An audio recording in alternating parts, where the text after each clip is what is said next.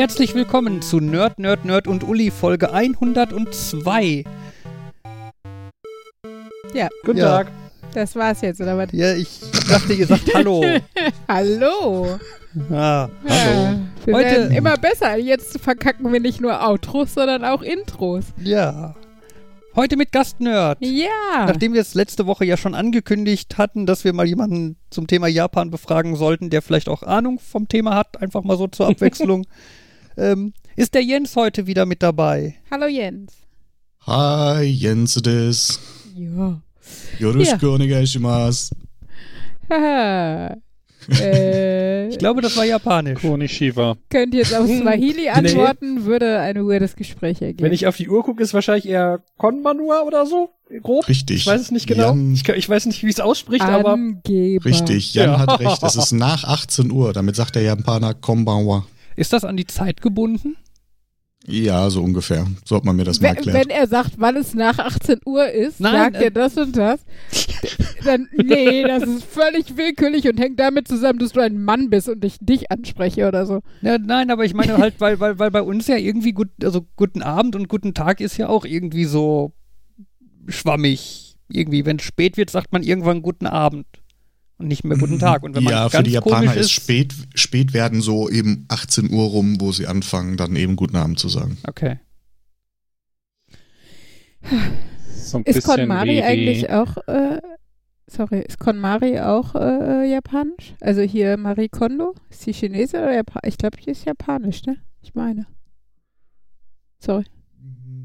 Welche Marie-Konto? Marie Kondo ist die mit dem äh, Ausmiste-Tick. Also die, die, äh, alles, was nicht Joy sparks, musst du loswerden und äh, deshalb darfst du wohl nur noch 20 Dinge besitzen in deinem Leben, so ungefähr. Und äh, Ach so. Also Minimalismus, blablub und so. von der Silbenzusammensetzung des Namen wäre es möglich, dass es ihm auch im Japanischen gibt. Genau, also sie heißt halt Marie Kondo und diese Methode heißt halt nach ihr KonMari. Ne? Also Das sind halt dann die japanischen Silben von dem Namen Hm. umgedreht, glaube ich, irgendwie so. Ja. Ach ja. Ach ja. Das war so mein Bezug zu Japan. Fertig. Außer James May mittlerweile. So, ja, aber, James May. Äh, obwohl, was ich letztens gelesen habe, weil ich halt auch über KonMari nachgedacht habe und so. Ähm, und äh, dass es halt sehr äh, fancy ist, äh, Secondhand-Läden in Japan sind wohl voll, also voll das Ding. Ähm, was man ja gar nicht so gedacht hat, weil, also ich finde, die wirken halt so sehr, sehr, sehr sauber und korrekt und sowas. Ähm, aber es ist halt wohl dadurch, dass, dass die sehr viel weniger Durchschnittswohnfläche haben als unser eins, ähm, ist halt auch Besitz eher so äh, äh, im Flow, sag ich jetzt mal. Also ja, die verändert meisten sich haben, mehr. Genau, haben tatsächlich nicht so viel äh, Platz für sich. Hm. Weil die haben zwar eine riesen Fläche mit den japanischen Inseln, aber ein Großteil davon ist wohl ähm, nicht bewohnbar im herkömmlichen Sinne. Und daher ähm, bündeln die sich natürlich relativ stark in den Großstädten. Hm. Also ich finde, in Tokio sieht man das echt ganz gut, ähm, was das für eine Einwohnerdichte ist. Hm. Aber ist denn, also nicht bewohnbar, ist es einfach aus wirtschaftlicher Perspektive, macht es keinen Sinn, weil es so schwierig und kompliziert und kostspielig wäre, da zu bauen? ja, oder? teilweise genau von der Gegebenheit, landschaftlich und sowas Hm. her auch. Was ich ja faszinierend fand, was ich mal über China gehört habe, ich weiß nicht, ob es in Japan auch so ist, dass ein Berg nur als äh, erklimmbar gilt, wenn er Treppen hat. Also es gibt Okay. quasi keine Wanderwege, sondern du gehst auf einem Berg in Stein gehauene Treppenstufen. Also grundsätzlich, ich habe jetzt nicht, als ich in Japan war, nicht so viele Berge bestiegen. Hm. Mm. Allerdings bin ich tatsächlich den ähm, Inari-San hochgelaufen äh, in Kyoto. Hm. Und ja, da gab's grundsätzlich auch Treppen, aber nicht nur. Hm. Und der Inari-San ist ja der an dem großen Inari-Fushimi-Schrein. Das ist der berühmte mit diesen ganzen roten Toris, mit diesen Toren. Hm. Diese rot-orangenen, wo es da Sehen Tausende gibt. Überall so aus, also Diese gibt's überall, genau. Mhm. Hier der James May genau unten da im Strand Süden standen halt die voll geil ist das, großen. was da unten im Wasser steht auch, genau. Das ist ja auch so ein Tori. Und aber dieser Tempel ist halt so berühmt, weil der hat eben diesen Weg der tausend Toris. Mhm. Und da sind so viele hintereinander, dass die schon fast wie so ein Tunnel bilden. Okay. Klingt so ein bisschen, als hätten den- die sich einfach eine hoch. verniedlichte Form von Tor genommen. Also es gibt Tore und oh, guck mal, tausend Tori. Toris und so. Oh, ein süßes Story. Ja. Jetzt, Das jetzt finde ich ja eh bei ganz vielen von den Begriffen, die irgendwie entweder direkt ein, einge, einge, eingejapanisch sind. I know what you Das- mean, ja. Genau, die, die klingen halt alle so wie die Verniedlichungsform. Aus Bier wird Biru. Und Ja, das ist, äh, das ist wie im Swahili tatsächlich. Im Kiswahili ist das auch so, dass du halt also die ganzen englischen Wörter, die eingeführt wurden, du hast halt äh, Bassi und äh, Juicy und was weiß ich, also ne, halt ganz viele englische Wörter, die dann einfach ein I hinten dran gekriegt haben und leider auch so geschrieben werden, wie man es im Swahili spricht. Also Bassi schreibt sich halt B-A-S-I und äh, Juicy weiß ich gar nicht genau, aber äh, genau, da ist das halt auch so. ich Ja, bei den glaube einfach die, achso, die Vokale Ja, am Ende bitte. machen, machen glaube ich einfach, dass es niedlich klingt, egal ob es jetzt Hm. geplant ist oder nicht. So, das ist, Ja. Genau. Und bei den Japanern ist das ja so, die benutzen ja ihre Lautschrift. Mhm. Gerade für fremde, also nicht japanische Wörter ganz besonders. Eben darunter fällt dann auch Also Mhm. das fürs Bier. Das ist einfach das deutsche Wort übernommen und mit der japanischen Lautschrift geschrieben. Mhm. Und da das eine Silbenschrift ist, ähm, Kannst du das R nicht der losgelöst ohne das U ist der dahinter? Wo, genau. Mhm. Es gibt kein alleinstehendes R. Das Und hatte dann ich. wird er das mit dem U genommen, weil das U ganz häufig Mhm. stumm gesprochen wird im Japanischen. Okay. Das hatte ich, ähm, eine Freundin von mir hat Sinologie studiert und mit der haben wir dann halt mal so scherzhaft unsere Namen als chinesische Silben quasi.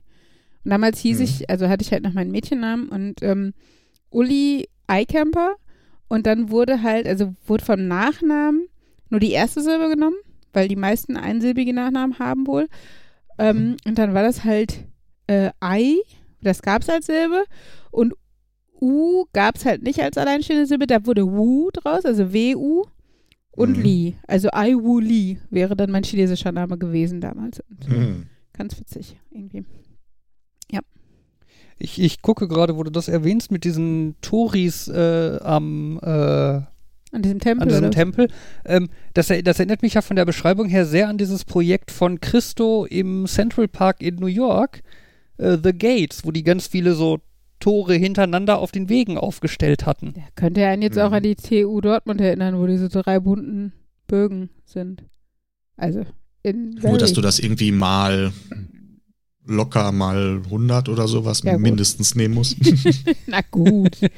Haben die doch mehr Aufwand betrieben als die TU Dortmund, wie die, überraschend. die witzige Geschichte dabei ist wohl, dass an diesem Schrein jedes dieser Tore eine Spende darstellt. Ah, okay. Das heißt, da hat also jemand, irgendein Geschäftsmann, sonst was, äh, eine gewisse, je, je nachdem wie groß das Tor dann auch noch ist, das gibt es in Mhm. verschiedenen Größen. Je größer das Tor natürlich, umso größer war die Spende. Ach, geil. Das ist ja wie Und die damit- Tausend-Freunde-Mauer auf Schalke. Also fast natürlich Genau. kulturell vergleichbar und so. Weil mit deiner Spende an diesen Tempel wird dann da dieses Tori hingesetzt und du kannst dann deinen Wunsch für die Zukunft sozusagen, wird dann hinten auf das Tori geschrieben. Mhm. Und ich hatte mich irgendwann mal nachgeguckt und so ein Tori kostet schon eine ganz ordentliche Stange Geld. Also, Glaube ich, dass du da nicht mit 2,50 Euro. nee, da kommst du nicht ganz mit hin.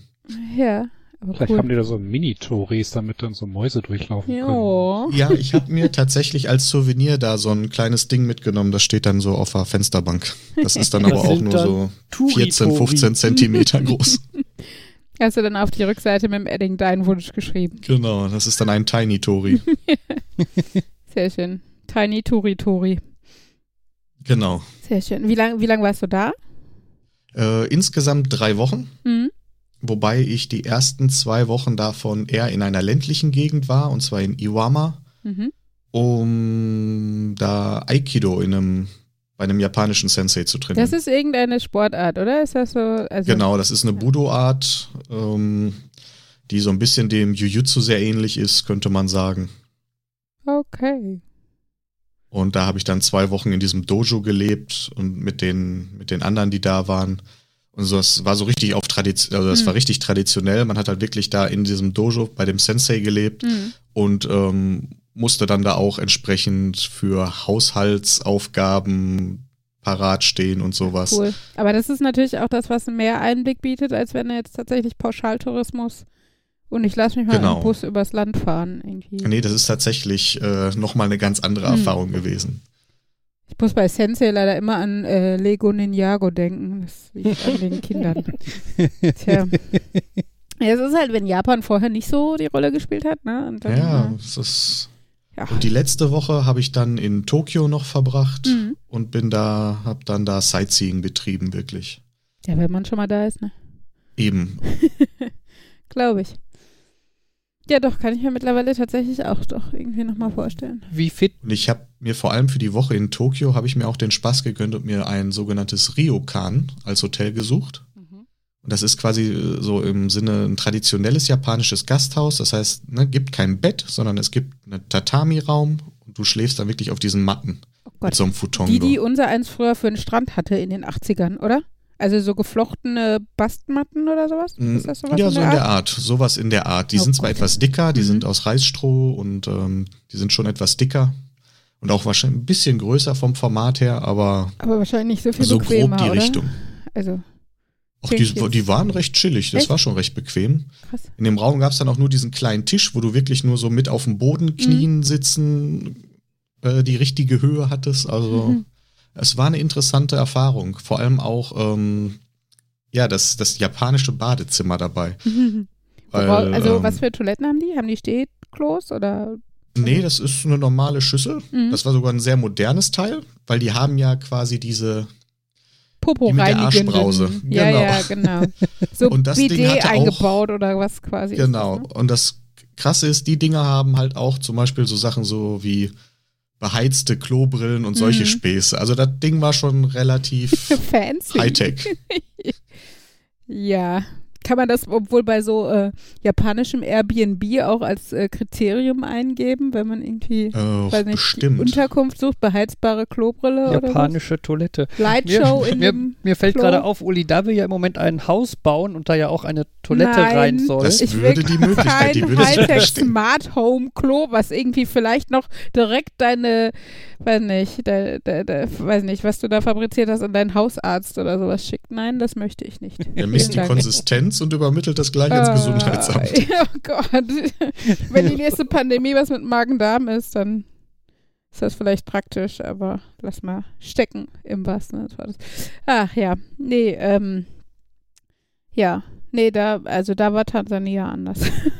Sag ich mal vorsichtig. Ja gut, ist ein leicht anderer Breitengrad. Ja, ja, ist halt auch einfach eine, eine, andere Entwicklungsstufe, ne? Also Japan ist ja tatsächlich ist zwar natürlich sehr anders von der Kultur her, aber ähm, von der von der grundsätzlichen Entwicklung natürlich gibt's da ja auch, also da ist wahrscheinlich das Gefälle Stadt-Land noch ein bisschen was anderes als hier, aber die, die Städte sind ja zivilisatorisch sehr deutlich auf Augenhöhe, denke ich, oder?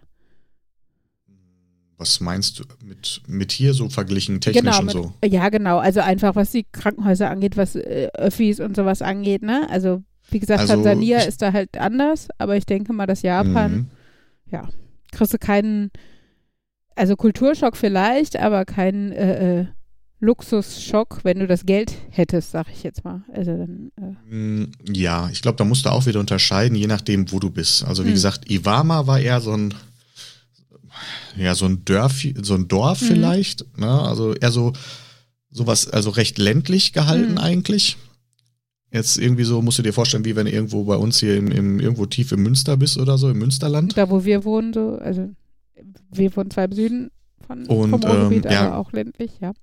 Und Tokio ist dagegen natürlich ähm, hypermodern, hyperaktiv, Mhm. wahnsinnig dicht gedrängt, viele Hochhäuser auch und solche Geschichten. Äh, das ist schon ein ganz krasser Unterschied. Und dagegen, wenn du dann noch nach Kyoto gehst, was ja Mhm. wieder noch mal ein bisschen weiter runter ist, ähm, Kyoto ist ja noch sehr mittelalterlich geblieben vom Mhm. Aussehen her zum Teil. Da hat man ja noch wirklich so diese ganzen traditionellen Gebäude und so, die da mehr oder weniger noch alle stehen. Ach, cool. mhm. Und das ist bei denen auch so ein bisschen das Image natürlich, weil Kyoto ist auch so die, die, die Stadt der Geisha und sowas, wo Ja. das ganze traditionelle, wo so ein bisschen so wie, fühlt sich das an wie so eine Zeitreise zu machen. So, wenn man von Tokio nach Kyoto fährt, ist das auf einmal schon irgendwie so, so ein Sprung, als wäre man auch gleichzeitig ein paar hundert Jahre Mhm. zurück in die Zeit gefahren. Okay, so jetzt würdest du bei uns nach Rothenburg ob der Zauber oder was gehen und dir die Fachwerkhäuser und über Pflastersteine laufen und so was. Genau, so ein bisschen gefühlt so. Ich, Mhm. Auch wenn ich jetzt, äh, ich war nur den einen Tag, wie gesagt, in Kyoto, weil Mhm. dieser Inari-Schrein war halt, ist in Kyoto direkt. Und um den herum, das sah auch noch alles so richtig schön äh, altertümlich aus. Und ich bin mir jetzt nicht sicher, weil ich leider nur den Teil von Kyoto mir da angeguckt habe an dem Tag. Gibt es da bestimmt auch noch ein paar modernere Ecken, könnte ich mir vorstellen. Hm. Aber Kyoto ist eigentlich eher so für diesen traditionellen Stil mehr bekannt. Hm. Ja, also, ne, das, also das Traditionelle und so, das, äh, das meine ich auch gar nicht, aber wie gesagt, ich, also, ne, das ist natürlich, Japan ist halt ein erste Weltland, so, ne, das ist halt. Ähm, Das auf jeden Fall, ja, ja. Das ist genau. jetzt nicht so. Also musst du halt keine Sorgen machen, dass wenn du krank wirst, dass du dann da irgendwie, weiß nicht, bei so einem Dorfarzt als Touri äh, einfach Nee, da stirbst, gibt's weil es nichts schon- gibt. So. Da Also, gibt's schon was, genau, Hm. die sind schon relativ gut ausgestattet. Hm. Hatte ich auch das Glück, weil in Iwama beim Training habe ich mir äh, die Unterarme ziemlich aufgescheuert, okay. sodass das schon richtig so wundes Fleisch war und total am Nässen und so. Mhm. Warum Und macht man nochmal Sport? Ja, die greifen etwas fester zu als hierzulande, also das war ein krasser Unterschied. Okay. Und ich habe aber auch noch den dummen Fehler gemacht. Ich hatte mir gedacht, ah ja, so wegen, ne, damit nicht zu kalt und mit dem Schwitzen habe ich mir so Funktionsunterhemden geholt. Okay. Blöderweise habe ich die langärmeligen auch noch genommen. Und Und er dieser ganze Synthetikstoff davon, der scheuert noch Mhm. mehr. Und wenn er dann da rumgreift und die Reibung dann da drauf kommt, das hat mir halt so richtig die Haut weggeschält. Ich habe da heute noch so leichte Narben, wenn man genau hinguckt. Ich kenne ja nur die Stories von Leuten, die zu viel joggen und Brüste haben, da- dass man die auch abkleben muss Ja. und sowas. So viel jogge ich Gott Viel sei Dank Vaseline. noch nicht. ja, das Äh, der, genau. Dem Risiko setze ich mich auch nicht so aus. ähm, auf jeden Fall, das war halt dann so schlimm und es wurde ja nicht besser, weil du ja jeden Morgen Das in der Woche wieder wieder, Training hast. hattest, Ja. genau. Und dann ist einer der Senpai mit mir da durchs Dorf getingelt und wir sind dann in der Apotheke und da hast du dann auch tatsächlich als Gaijin, als Außenseiter, als Fremder hier, als so, Mhm. so eine Langnase, äh, hast du dann auch da, konnten wir uns verständlich machen und äh, hab dann tatsächlich so eine Art äh, Antibiotikasalbe gekriegt Mhm. Die dann äh, zum Glück relativ gut angesetzt hat. Also da hatten wir uns dann in dieser Apotheke, haben wir dann versucht mit Händen und Füßen, so Mhm. gut es ging, das zu erklären und mit draufzeigen und äh, die waren dann auch so gut drauf. Die haben dann dir eine passende Salbe und sowas gleich mitgegeben. Na gut. War auch gar nicht so teuer, muss ich sagen. Mhm. Also hatte mich echt überrascht. Ich hatte jetzt erst schon Angst, dass ich mein ganzes Taschengeld da für meine medizinische Versorgung lassen muss. Mhm. Aber das war eigentlich ziemlich entspannt. Mhm. Weißt du eigentlich, wie das bei denen gesundheitssystemmäßig ist? Haben die Krankenversicherung oder sowas? Oder? Mm, Ich kann es gar nicht so sicher sagen, aber ich meine, die sind da recht gut aufgestellt auch, Okay. ja. Ich meine, da gibt es auch eine Krankenversicherung. Ach ja. Ja, das ist immer krass, wenn man äh, also im Urlaub krank wird. Es war jetzt kein Urlaub und du warst nicht richtig krank, aber ne, allein, also so eine Situation, wo du dann halt wirklich drauf angewiesen bist und Ja. wo es nicht darauf, darum geht, ich bestelle mir irgendwas zum Abendessen und hoffe, dass es schmeckt und ich irgendwas bestelle, was ich auch essen möchte, so ungefähr. Sondern wenn es halt schon nochmal ein bisschen es- wichtiger ist, ne? Also, Da, da hilft es, wenn man ein paar Wörter aus dem Japanischen zumindest kennt. hm. ja, Weil sonst kann das mit dem Essen tatsächlich so passieren. Ja, wir hatten auch in Tansania Kufus, ne? Also von daher, äh, das war auch nicht so lecker. Aber, ähm, aber ich finde, da ist es halt im schlimmsten Falle, also äh, bestellt man halt noch was. Also das ist halt so der allerschlimmste Fall, ne? Wenn du es halt wirklich nicht runterkriegst oder sowas. Aber bei sowas Medizinisches und so ist es halt schon nochmal irgendwie Mhm. bisschen essentieller, sag ich mal. Ich, ich denke da ja immer wieder an diese eine Person, die wir alle hier im Podcast, also die wir, die wir gerade miteinander reden, alle auch kennen, Mhm. äh, die äh, im, bei, einer, bei einem gemeinsamen Skiurlaub äh, sich direkt am Oh, ersten ja. Tag das Schlüsselbein gebrochen hat Tja, Das ist äh, unglücklich. und einen. Freiflug im Helikopter gewonnen hat. dumm gelaufen, würde man sagen. Ja, und noch bevor er zu Hause war, war schon die, Ret die Rechnung vom Helikopterflug da. Das glaube ich gerne. Wir haben auch, äh, als, als wir damals von der Schule aus hier, Jan und ich, äh, diese Skifreizeit hatten. Ich weiß nicht, ob das in dem Jahr mit dir war, Jan, oder mit meiner Klasse davor. Ich bin ja im richtigen Jahr sitzen geblieben und durfte zweimal fahren. Ähm, auf jeden Fall hatten wir da ein Geschickt gemacht. ja, auf jeden Fall. also einfach nur Planung. Ne? Ich wollte halt zweimal Skifahren. Ähm, nein, und äh, da war äh, der, äh, ich weiß gar nicht mal, der Oh, ist? Hinterglimmer. Ist Markus wieder weg? Ja, Markus das, ist weg. Das Rauschen fehlt. ähm, ne, Im Hinter, Hin- Hinterglimmer, was weiß ich, Gebirgsverein oder sowas, hat irgendeinen Vortrag bei uns gehalten und hat uns als irgendwie 15-Jährige fünfmal darauf festgenagelt, wir mögen doch alle eine Bergeversicherung abschließen. Äh, wenn wir das, also spätestens, wenn wir das nächste Mal kommen, damit, wenn wir dann einen An Unfall auf der Skipiste haben, dass wir dann mit dem Heli gerettet werden können und nicht auf den Kosten sitzen bleiben. Das Mhm. ist ja sehr nett gemeint, aber mit 15 denkst du dir auch so, was? Und mir ist erst später aufgefallen, ich habe die ganze Zeit gedacht, was ist denn das für ein niedlicher, niedlicher Name, weil ich bei Bergeversicherung immer an die Berge gedacht habe. Wie schön sind die Berge und so, ne? Und da, es gibt vielleicht auch eine Ja, du Seeversicherung. kriegst, du kriegst Geld zurück, wenn die Berge nicht da sind in deinem so Urlaub. ungefähr, genau. Das, Äh. ist, das ist, geht mir übrigens so ähnlich, ähm, als ich nämlich ungefähr so 15, 16 war oder so, da war Michael Mittermeier gerade ganz groß Mhm. und der hatte da diese eine Sketchreihe, wo es andauernd um einen Auslandskrankenschein Ja, ging. das war, das war auch immer so. Ich habe keine Ahnung, worüber der spricht, aber es klingt lustig. Obwohl, das weiß Do ich noch, you das have war, an Auslandskrankenschein? das war im, in Mhm. diesen TK-Heftchen in der Mitte so eine Seite, die du rausdrehen konntest, so orange oder grün oder was auch immer. Und den hat es, also wenn ich so auf Ferienfreizeit gefahren bin oder sowas, ne, das war so mit 15, 16, auch noch nicht so wirklich Ahnung, aber ich wusste, das Teil muss ich irgendwie mitnehmen oder sowas. Also, ja klar, aber, ja, sorry. Äh, Ich wollte nur sagen, das habe ich bei meiner zweiten Amerikareise festgestellt, dass ich während der ersten Amerikareise nicht versichert war, Uh. weil ich nicht das Richtige getan hatte. Und dann auch so, oh, wäre Was da jetzt was passiert? war ja wäre nur das Amerika. Mhm. Das Nee, ist mir das passiert einen Monat, bevor ich nach Tansania geflogen bin. Dass ich plötzlich festgestellt habe, irgendeine Nebensache. Ich habe bei der Krankenkasse angerufen und irgendwas gefragt und dann stellte sich raus, äh, nee, oder die haben mir Post geschickt, ich bin nicht mehr versichert bei denen. Und ich so, oh nein, fuck, ne? Oder nicht einen Monat, irgendwie eine Woche vor Tansania, ne? Und äh, sagen wir so, wenn du nach Afrika fliegst, möchtest du gerne krankenversichert sein. Ähm, genau, und äh, da habe ich halt dann geguckt und äh, dann stellte sich nur raus, dass sich irgendwie mein Status verändert hat. Ich war, bin irgendwie von, äh, weiß nicht, äh, familienversichert auf Studi versichert oder Halbwaisen versichert auf äh, Familienversichert, irgendwie sowas. Irgendwas hatte sich geändert. Und deshalb galt ich halt irgendwie für eine Sekunde als nicht versichert oder sowas. Und äh, das war sehr Bist du scary. kurz vorher 25 geworden? Das kann gut sein. Das könnte. Nee, ich war älter eigentlich, glaube ich. Ja, dann, oder Obwohl, dann ja, doch, 26, könnte- irgendwie so, da ja, fliegt man sechs- aus der Genau, Familienversicherung mit raus. 25, 27, sowas um den Dreh. Zumindest ja, wenn da du hab- studierst oder so, dann. Da habe ich eine sehr, da habe ich sehr lustige Post von meiner Krankenversicherung gekriegt. Da war ich so im, keine Ahnung, zwölften Semester und irgendwie 28 und da kam die Post und dann kam die Post irgendwie, Sie sind ja, ü Sie, Sie sind ja jetzt über 25 oder über dem achten Semester und dann sitzt man da. Hm. Nein, also nein, nein, gar nicht, weil ich glaube, die haben zwei Sachen aufgezählt und die eine war noch lange nicht erfüllt und die andere war schon lange, schon lange erfüllt. Und dann ist man da, warum kommt jetzt dieser Brief? Also irgendwas Hm. läuft hier Hm. komisch.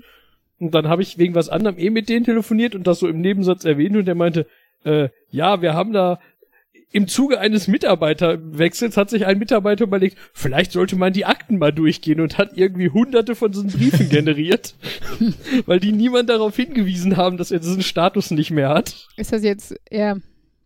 Ist das jetzt Kacke, dass. äh, Also, dass das erst dann auffällt oder ist das Kacke, dass das macht? Also, das ist so ein bisschen Ja, ambivalent. die Frage ist, wenn Sie sagen, wir haben Sie nicht darüber informiert, also müssen wir Sie ja jetzt weitertragen, wenn was sein sollte, dann wäre es in Ordnung. Hm. Dann hast du Geld gespart. Aber Ja, wenn die sagen, ja, äh, das müssen Sie jetzt alles selber bezahlen, Sie sind ja gar nicht versichert, ist äh, dann weniger geil. Ach ja. ja. Ja, aber ich finde diese Mischung, also bei Auslandsaufenthalten halt auch immer die Mischung ganz schön, wenn du irgendwie irgendeine eine Anbindung an die Kultur hat, die halt übers Touristische hinausgeht, ne? Das macht halt schon den Einblick, also klar bemühen die sich trotzdem, dass, ne, also je nachdem, wo man ist oder was man da macht, dass die Europäer da, weiß nicht, einen schönen Blickwinkel haben und so, aber grundsätzlich äh, bietet es ja definitiv mehr Einblick, als wenn du irgendwie ins Hotel gehst und wie gesagt, im schlimmsten Falle dich äh, mit dem Bus irgendwo rumkarren lässt. Also das ist schon, schon deutlich Ja, deswegen habe ich äh, meine Japan-Reise quasi auch komplett selber geplant. Also Mhm. das war nichts Pauschales. Ich habe alles getrennt selber gebucht, die Flüge, ähm, klar, den Aufenthalt da in dem Dojo, da musstest du eh vorher mit, äh, mit einem Empfehlungsschreiben, sonst brauchst du da ja gar nicht erst auftauchen, Mhm. sonst nimmt der Sensei dich da ja gar nicht erst auf. Hm. Und ähm, das, äh, ja, das, dieses Ryokan für die letzte Woche hatte ich mir dann auch gesucht. Hm. Und dann da gebucht und bin dann, ähm, hab mir vorher hier in Deutschland, in Düsseldorf, kannst du das ja ganz gut, so einen genannten äh, Japan Rail Pass Ah, okay, ja. beantragt. Den kannst du als Tourist beantragen, kostete irgendwie so 120, 150 Euro, irgendwas um den Dreh. Hm. Und damit kannst du quasi da den kompletten Zugnahverkehr mehr oder weniger nutzen. Hm. Mit Ausnahme von so ein paar gesonderten Linien und einige von den Bullet Trains. Mhm. Wobei ein paar von denen auch wieder drin waren, weil den habe ich genutzt, um nach Kyoto runterzukommen darüber. Hm. Ja, sowas ist auch ganz praktisch, das stimmt. Ähm, in England gibt es auch die Young Persons Rail Card oder irgendwie sowas und äh, genau, das äh, ist immer ganz gut. In Tansania hättest du davon nicht viel, aber gut. Äh, also in dem, in dem Ort, also Ort kann man schon fast nicht sagen, irgendwie 250.000 Einwohner hatte die Stadt, glaube ich. Ähm, also in der Stadt fuhr der Zug dreimal die Woche. Von daher, äh, ja, weiß nicht, ob sich das, also zumindest nicht zu dem Preis rentiert hätte.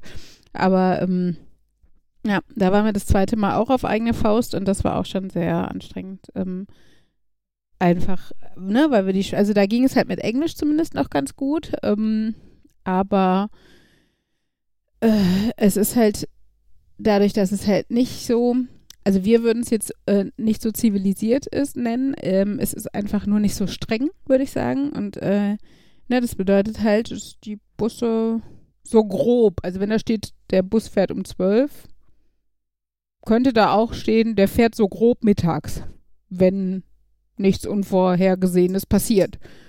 Und da passieren halt öfter auch unvorhergesehene Dinge. Also wir sind immer aus dem Vorort, da in, in, dem, in, dem, in dem Ort, wo ich ähm, damals mit der, als ich mit dem Austausch da war, als wir da gewohnt haben, ähm, da haben wir im Vorort gewohnt und dann fährst du halt mit so Dalla-Dallas, ne? Also diese Minibusse in, in, die, in den Ortskern oder in den Stadtkern.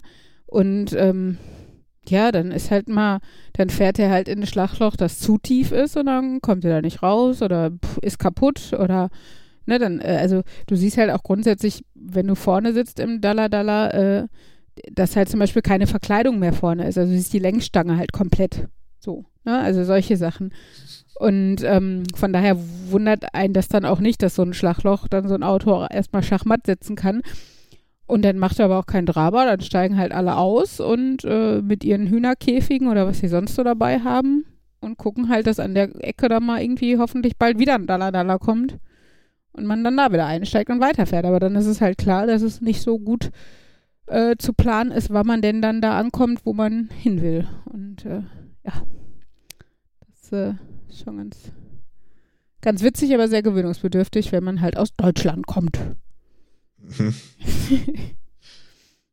Also dagegen muss ich sagen, ist in Japan das öffentliche Verkehrsnetz wirklich super gut. Hm, Also sehr viele Züge einfach. hm, Ähm, und die Dinger sind wahnsinnig pünktlich. Kein Vergleich. Ja, also cool. wenn der dann eine Minute Verspätung hat, dann ist das schon äh, Not am Mann. Also dann brennt da die Hütte. okay. Ja, krass.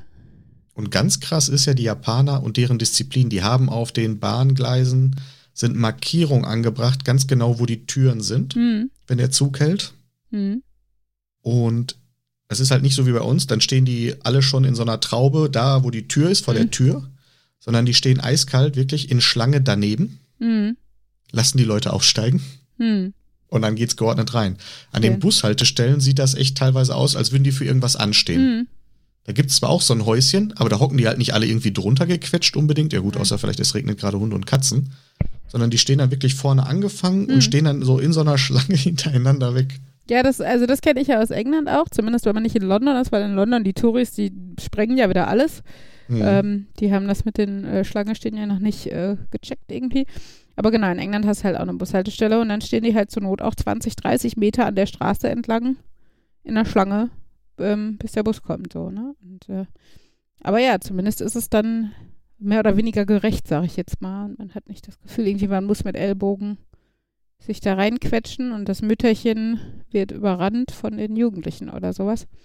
Und ich finde ja hier, also gerade wenn er von Dortmund mit dem RE Richtung Essen oder sowas und das dann in der Stoßzeit und also, obwohl in der Stoßzeit geht's ja fast noch, weil das sind halt oft Berufspendler, die haben es halt raus, ne? Aber dann hast du immer ein oder zwei Leute, die halt durch Zufall da landen oder einfach Arschlöcher sind oder beides.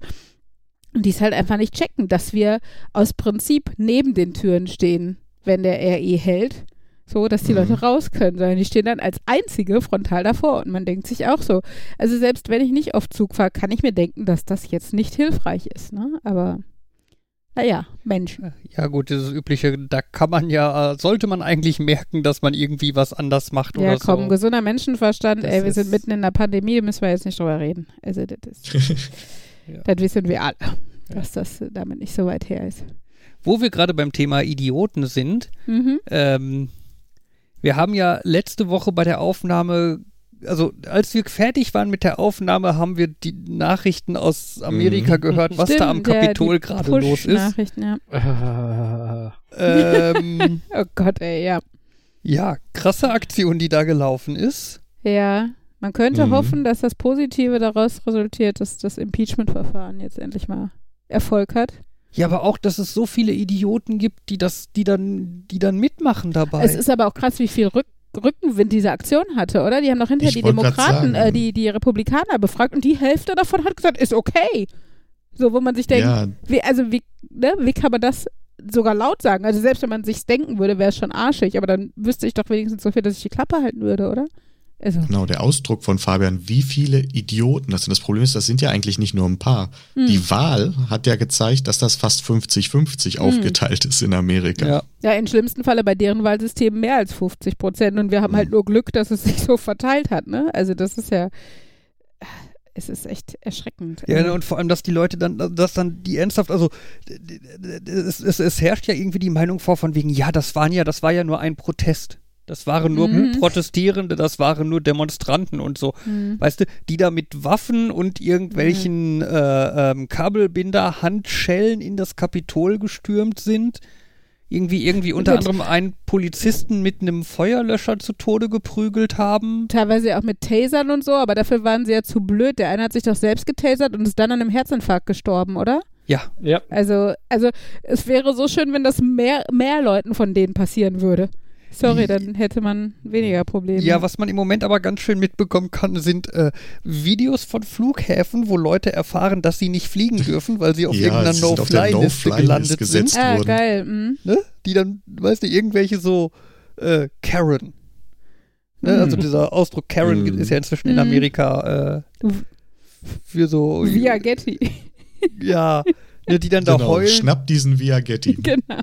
Genau. Äh, Ähm, was ich, was ich noch mitgekriegt habe, es gibt ja irgendwie auch so Plattformen, wo viele äh, Trump-Fans sich versammeln und so. mhm. Diese Twitter-Alternative Parler. Ja, die, die auf die, Die komme ich gleich, auf die wurde. komme ich gleich noch. Es gab noch eine andere Stelle. Ähm, und zwar hat da dann irgendjemand gepostet von wegen, ja, äh, Präsident Trump will ja alle, die bei dem, bei dem Protest am Kapitol beteiligt waren, äh, begnadigen. Mhm. Und dazu muss er aber genau wissen, wer das war, damit, damit er halt, weil er Oh kann halt ja. nicht einfach sagen, so ich begnadige die da, Oh sondern er nein, muss halt oh. genau einen Namen und so. Und die Leute sollen doch bitte alle äh, irgendwie Name, Adresse und Beteiligung Social oder was? Security Oh, hinschreiben äh, und was sie getan, also wel welcher Straftaten sie da Oh, bezichtigt werden oh, können. Wie geil. Oh, wie geil. Und, Und bitte sag Dann mir. hat, oh. dann hat irgendjemand da dann genau gepostet, was er gemacht hat und dann haben andere Leute angefangen zu posten, was sie gemacht oh haben, Gott. inklusive Fotos. oh Gott. Ja? Und dann, sagen, und dann, dann, Beweismaterial. dann, dann schrieb irgendjemand von wegen, äh, Leute, vielleicht sollten wir das nicht machen, wir sollten vorsichtig sein, weil Ach, das echt? könnte auch für andere Zwecke benutzt werden. Nein. Der wurde dann aber ganz schnell als böser Liberaler hier linksgrün versifft, bla und so Oh Gott. beschimpft und von der Plattform gebannt und alle haben weiter da ihre oh Sachen Gott. gepostet. Das ist doch wie diese Twitter-Sache, dieses äh, hier in drei Akten irgendwie, wo der Vater doch schreibt, oh, mein Sohn ist so geil und guck mal, was er im Kapitol ge ge getan hat, irgendwie für unsere Freiheit, bla blub und sowas. Und am nächsten Tag dann irgendwie, äh, wie konnte das passieren? Das FBI ist bei mir aufgetaucht und irgendwie als drittes war dann dieser Twitter-Account wurde gesperrt. Und du denkst dir so, ja, nicht so überraschend, ne? Ja. Also, Ja. Ja, und eine und eine weitere Sache war dann noch, ich glaube, da wollte jetzt auch gerade drauf äh, hinaus. Äh, genau, Parler Mhm. war, war irgendwie so ein Twitter-Klon, den irgendwelche Rechten halt gebastelt haben, ne? Okay. weil auf Twitter dürfen sie ja nicht mehr ihre freie Meinung Ja, äußern. ja. Zensur, bla. Ähm, ja, die hatten einen, äh, wie Fefe das immer so schön ausdrückt, einen Datenreichtum, ähm, wo man im Endeffekt einfach alle Daten von dieser Plattform runterladen konnte. Aus Security-Sicht übrigens haarsträubend einfach. Also ich, Genau. ich jetzt, oder was? Also wenn ich da jetzt Nutzer wäre, Nein, jeder konnte da die Daten runterladen. jeder gibt von allen Nutzern, oder was? Genau, Es jeder gibt da konnte eine Schnittstelle. Okay. Es gibt eine API-Schnittstelle, die man relativ leicht austricksen konnte. Und dadurch war es möglich, Admin-Accounts auf Parler zu übernehmen, beziehungsweise Mhm. über ein Skript beliebig viele Admin-Accounts einfach randomisiert Nee, nee, neu zu erstellen. Nee, sorry, das, das brauchte man gar nicht. Das brauchte man gar nicht. Also die, die eigentliche Okay. Verwundbarkeit, also das eigentliche Problem war halt wohl, es gab halt irgendwie eine Adresse, äh, du konntest halt irgendwie, keine Ahnung, parler.com slash image slash ID und ID dann zum Beispiel 1, dann hast du halt das Bild mit der internen ID Nummer 1 bekommen und konntest das halt runterladen.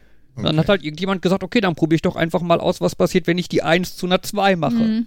Ja, hast ein anderes Bild runtergeladen bekommen. Also hast du gesagt, ich ersetze mal als Nummer 1 bis unendlich? Genau, ich gehe einfach mal alle Nummern Mhm. durch. Ähm, das Krasse war, dass man bei dieser Plattform, um irgendwie verifiziert zu werden, irgendwie unter anderem ein Foto von seinem Führerschein oder was Genau. äh, hochladen muss und Social Security Number und so. Und die waren halt auch alle da als solche Bilder abgelegt. Mhm. Und es oh gibt Gott. wohl ein, ich glaube, 70 Terabyte der Umfang Oder an 7, Daten. irgendwas Terabyte, irgendwas, genau. Es war auf jeden Fall recht viel. Also recht viel, genau. Mhm. Ja, und da, das haben sie halt praktischerweise gemacht, kurz bevor dann Amazon gesagt hat, nee, mit euch arbeiten wir nicht mehr zusammen, ihr dürft unsere Server nicht mehr dafür benutzen. Jetzt ist Okay. der Dienst offline, aber Leute haben ganz viele Daten daraus getragen. Und eben auch all die schönen Sachen, die sie ja da auch wieder ihre Beweise quasi da abgelegt haben, weil sie ja unter sich waren. Ja. Ach so, ja, und äh, die, die, also die Domain hieß halt pa Parler, also pa Parler Ah, okay. geschrieben. Und es gab halt auch eine äh, Android-App dazu und auch äh, iOS, glaube ich, die aber inzwischen aus dem Store geflogen ist. Mhm. Und jetzt laden Mhm. sich halt Konservative dann alle, weil sie keine Ahnung haben, die App äh, Parlor runter, Mhm. die halt auch Paler quasi gesprochen wird. Mhm. Äh, das ist allerdings eine Porno-App. Ja. Es ist so ein Haupt- bisschen, egal wo man hinguckt, irgendwie ist es lustig. Ich habe letztens aber auch, ich weiß nicht, war das Postillon oder irgend sowas, auf jeden Fall, die dann schrieb irgendwie, äh, YouPorn hat äh, Trumps Account gesperrt und sowas. Das finde ich auch mal ganz witzig. Ja, genau, irgendwie Pornhub oder was hätte auch Trumps Account Ja, genau. als gebannt. Ja, ja. Ach, Ja, wobei Pornhub, die haben doch auch so eine sehr aktive Marketingabteilung, bei denen würde ich sogar fest, äh, vermuten, dass die das selber als Pressemitteilung so wie der rausgehauen Dr. haben. Dr. Oetker Twitter-Account. Ja, ja, ja, Pornhub, Mhm. die sind. Und hier die, ähm, ähm, wer ja auch noch gut ist, was so Marketing angeht, hier die, die Verkehrsbetriebe in Berlin, ne? Die sind ja auch richtig geil. ja, die haben das auch Ja. ganz gut. Ähm, das ist auch, der, der dafür schreibt, ich meine, der schreibt auch für die Heute-Show oder so. Also der, äh, kannst du dir schon denken. Ja. ja, Ä- Ähnliche Art von Humor. ja. Ja.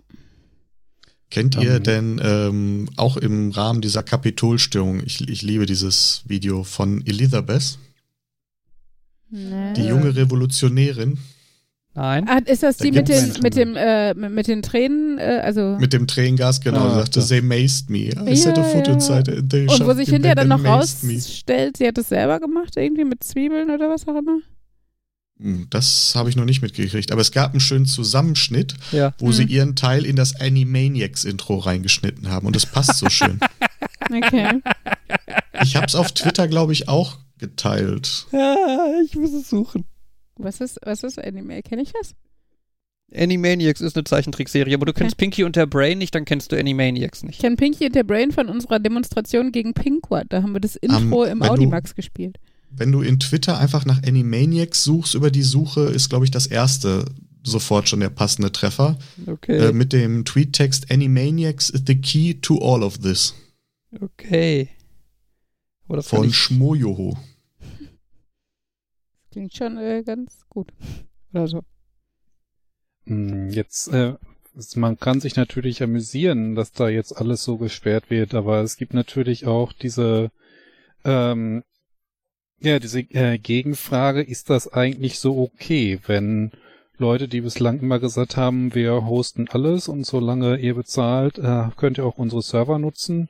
Wenn die dann auf einmal sagen, nee, ab jetzt zensieren wir den und ähm, ab jetzt wir darfst du bei uns nicht mehr hosten, wir sperren unsere Cloud für dich. Klar, in dem Fall erwischt es die richtigen, aber die Frage ist natürlich auch gerechtfertigt, was ist, wenn die irgendwann mal sagen, nee, das mögen wir auch nicht, ist jetzt weg. Ja. ja, das ist, das ist halt im Endeffekt, das ist halt keine Zensur, das ist halt einfach deren gutes Recht. Ne, ich Letztendlich, meine, die, die genau, es ist ja ein privater Dienst, Dienst. und die können genauso gut sagen, wir bieten dir den Dienst nicht an. Aber auf der anderen Seite streng genommen hat äh, Donald Trump ja auch schon im Vorfeld, und da haben sie es immer durchgehen lassen, gegen ihre TOS verstoßen. Ja, also da meine ich auch, die hätten, Twitter hätte den vor zwei Jahren sperren sollen. Ja, das auf jeden Fall, klar. Der, ja, ja. Aber äh, es, es, es gibt da ja diesen sehr schönen XKCD-Comic dazu, äh, dass halt das Recht auf freie Meinungsäußerung nur heißt, du darfst deine Meinung frei äußern. Das heißt nicht, dass andere Leute sie verbreiten müssen oder dir auch nur zuhören müssen. Hm. Ja, das ist so dieses, wenn du schon, wenn dein, dein Satz schon anfängt mit, äh, ihr, ihr dürft mir, nee, warte mal, äh, also wenn du schon erwähnen musst, dass man dir deine Aussage ja nicht verbieten darf, dann solltest du dir Gedanken machen, ob deine Aussage denn so okay ist. Ach ja. Ich mag den aktuellsten XKCD. Habt ihr den gesehen? Es ist äh, noch nicht. Äh, das Apfel irgendwie das das in das nationale Apfelkomitee hat sich getroffen. Aktuelle Aussage ist, wir sind für ein Impeachment von Donald Trump und also wolltet ihr nicht den Apfel des Jahres wählen? Ja, damit beschäftigen wir uns später, das war uns jetzt gerade wichtiger. ja. Ja, ja. Ach ja. So, ähm, ja. ich mache einfach mal mit dem nächsten Thema, Thema weiter. Äh, wer von euch hat den Discovery schon zu Ende oh geguckt? Oh mein Gott. ja. Oh, oh, Gott. Okay, ich höre von Jens und Markus Wirklich? nichts. Habt, guckt ihr Discovery? Nein, ich habe Discovery bisher auch noch gar nicht geguckt. Okay. Ich kriege allerdings über diverse, äh, auf YouTube immer über diverse Shows einiges an Rants momentan mit, die meinen, das wäre ja so voll grausig und woke. Mhm. Mhm. Und das, also grausig nicht. Also ich, also. Frage ist ja, sollen wir jetzt spoilern? Es, es, es, ich sag mal, es kommen jetzt zwei, drei Sachen aus der letzten Folge vor, mhm. aber ich finde, es ist nicht unbedingt spoilern, weil nee, es ist halt nicht, weil wir nicht, nicht irgendwie, wir reden, reden, wir reden nicht über den Plot, wir reden nicht über den großen Twist, wir reden einfach nur über was, was man zwischendurch sieht. Über ein Handgemenge. Ja, unter anderem. Genau. Meine Güte. Lass mich raten. Picard ist der Vater von Kirk? äh, nein. ähm, völlig. Das ist jetzt so weit. So viel, also, mein also, ähm, Commander Riker und, und, und Worf sind eigentlich Cousins dritten Grades. Ich ja. wollte eigentlich irgendwas äh. mit Chewbacca noch machen, von wegen Discovery ist das nicht die neue Star Wars Serie, aber inzwischen hat ja Star Wars auch tatsächlich Serien. Ja. Äh, ähm, nein, ich möchte erstmal sagen, dass es kein grundsätzlicher Rant ist. Ich muss sagen, die dritte Staffel finde ich sehr viel besser als die ersten zwei und ähm, wie sagt man auf Englisch das schön? It grows on, oder it has grown on me. So, also ich finde, ähm, nachdem ich echt nach, nach den ersten beiden Staffeln, die waren so düster und komisch, kompliziert und anstrengend irgendwie, äh, habe ich echt gedacht, so, oh, muss ich nicht haben. Gucke ich lieber wieder The Orville oder Lower Decks oder so. Ähm, genau. Patrick-Stockholm-Syndrom. Ich musste auch gerade ans ja. Stockholm-Syndrom denken. So in etwa. Nein, aber ne, also da ist die dritte Staffel jetzt schon ähm, deutlich besser geworden. Ich finde, man ist auch mit den Charakteren wärmer geworden und sowas. Also sie haben jetzt endlich mal eine gewisse Sympathie von mir bekommen. Ähm, genau. Aber die letzte Folge, also, und das sage ich, ich bin eigentlich diejenige, die über technische Flaws in, äh, in Sci-Fi-Serien sehr äh, milde, sag ich jetzt mal, äh, damit umgeht. Also ich, ne, ich meine, mir ist jetzt auch schon klar, wenn irgendwie wieder bei, was war das, Die Hard 4 oder so, so eine Hacker-Szene ist, dass man nicht einfach irgendwie irgendwas irgendwo reinsteckt und dann laufen grüne Zahlen über den Bildschirm und dann ist, äh, weiß nicht, hat man das Atomkraftwerk irgendwie freigeschaltet oder sowas. Ähm, das ist mir schon klar. Äh, das finde ich auch so ein bisschen nervig, aber ist jetzt für mich, macht es nicht aus, ob ein Film gut oder schlecht ist. So, ne? Aber bei äh, Star Trek, also bei der letzten Discovery-Folge der dritten Staffel, habe ich mich schon ein bisschen verarscht gefühlt. Ähm, so Mini-Zusammenfassung, es gibt einen Kampf, also nur Zusammenfassung ohne Charaktere oder sonst irgendwas. Es gibt einen Kampf und der findet in einem Turbolift statt. Und äh, die Umgebung des Turboliftes ist halt einfach, also in den alten Star Trek-Serien, ich weiß nicht, gab, ob es da mal eine Szene im Turbo, also im Ja, Turbolift-Schacht oder Ja. so gab. Ja, ja. Aber man stellt sich das ja vor wie ein normaler Aufzugsschacht, Schacht, nur etwas futuristischer, irgendwie rund oder irgendwie sowas, ne? Ähm, genau.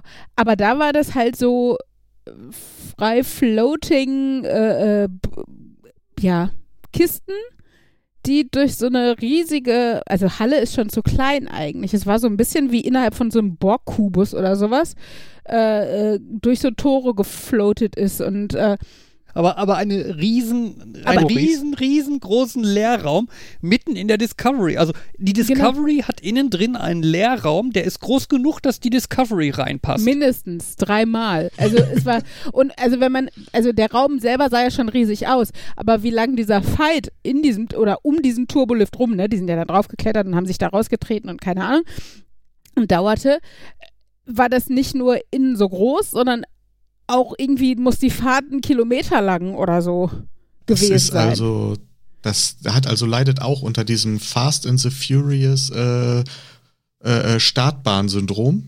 Ja, ja, ja. ja. das, das kenne also, ich nicht, aber ist das so ein, wir müssen Fast zeigen, was Furious, wir können oder was? Also, ja, Fast and the Furious 9 oder so, äh, oh 7, Gott, 8, 9. einer von denen. 9 die waren recht weit, aber in einem von dem, ich glaube der vorletzte, vorvorletzte von denen, Gott, ich habe noch da zwei gibt es so eine Szene, wo aufgehört. so, ein, wo so ein Flugzeug startet.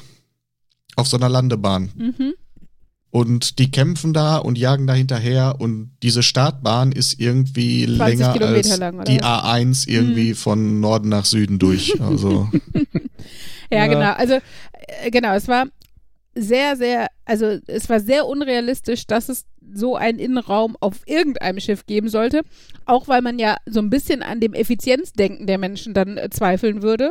Weil selbst wenn das so wäre, ähm, das siehst du falsch. Ähm, ähm, Taschendimension. das mir nichts. Ah, okay. Pocket also da denke ich, da denke ich dann an so Harry Potter Zelte oder so. Mag ja alles sein, aber macht trotzdem keinen Sinn. Und vor allen Dingen, was mich richtig geärgert hat an dieser Szene, ist halt einfach, es ist nicht nötig gewesen. Weißt du, es war nicht für die Storyline no nötig, dass eine Turbolift-Klopperei in so einem Umfeld stattfinden muss. Das hätte auch mit einem normalen Turbolift oder auf einem Gang in irgendeiner Form funktionieren können. Es ging einfach dafür, dass zwei Leute sich gekloppt haben und der eine gewonnen und der andere verloren hat, so ungefähr. Und da denke ich mir, das ist doch reines Show-off-Scheiß. Und der hat mich jetzt im Endeffekt mehr geärgert, als dass ich gedacht habe, oh geil, was für Effekte und guck mal, wie das schwebt und wie groß das aussieht, bla bla. Ja, das war die, das war die letzte Folge der Staffel. Das Budget musste weg. Scheinbar, Ja. scheinbar. Ist das so wie bei öffentlichen Geldern, wenn man es dieses Jahr nicht ausgibt, dann kann man es nächstes Jahr nicht nutzen oder so. Das ist, das Genau. ist ebenso, ebenso wie was ja auch in der Folge vorkam, ist, dass ein, Ra ein Raumschiff musste den Warpkern abwerfen. Oh so, ja. der Warpkern ist ja so das große Antriebsdingen so im Zentrum des Schiffes. Wenn der irgendwie kaputt geht, dann explodiert es riesengroß und gefährlich und der muss halt manchmal abgeworfen werden und so, ne? Warum muss der Wie- exakt in der Mitte des Schiffes sein? Ja, damit er am geschütztesten ist, wenn jemand auf das Schiff feuert. Du willst Der ist nicht auch gar außen nicht wenn du den über die Brücke baust, ist Kacke. Also der ist auch, glaube ich, nicht in allen vier, äh, allen Ja, vier okay, in allen drei Dimensionen in der Mitte. ja, ist, ja, halt glaube- so drin, ne? ich So. wollte gerade sagen, bei den meisten ist er unten. Ich glaube, er ist rechts, links, vorne, hinten, mittig, Ich- aber unten. Also egal. Ja, okay. Es ist so ein bisschen wie die Frage, warum muss die Brücke irgendwo sein, wo man nach außen gucken kann? Haben sie keine Monitore? Wäre Ja, das es ist nicht total Gewicht- dämlich. Das, Das ist, das denke ich aber auch. ne? Also das ist tatsächlich auch was, was ich verstehe. Das macht, das macht Perry Kritik. Roden richtig. Die Raumschiffe sind rund und die Brücke ist genau in der Mitte. Aber rund wirkt so. Ja, aber rund So brauchst du am nicht wenigsten, hast du am wenigsten Fläche und so. Ich weiß, dass es Du sinnlos bist im ist. aber Weltraum. ich weiß, dass es Strom- sinnlos ist. Aber obwohl, wenn du mit Sonnensegeln fliegen würdest, weiß ich Tut man nicht. Jetzt lass mich mal bitte Ey, über komm, den bei der Warpkern weiter. DS9-Folge, wo der Cisco mit seinem Sohn in dem Sonnensegelraumschiff geflogen ist? Ja, Ja. ja. Also du für hast eine gesagt, tut man nicht. Die haben es diskutierst du ganz schön nerdig. So, Äh, gar nicht.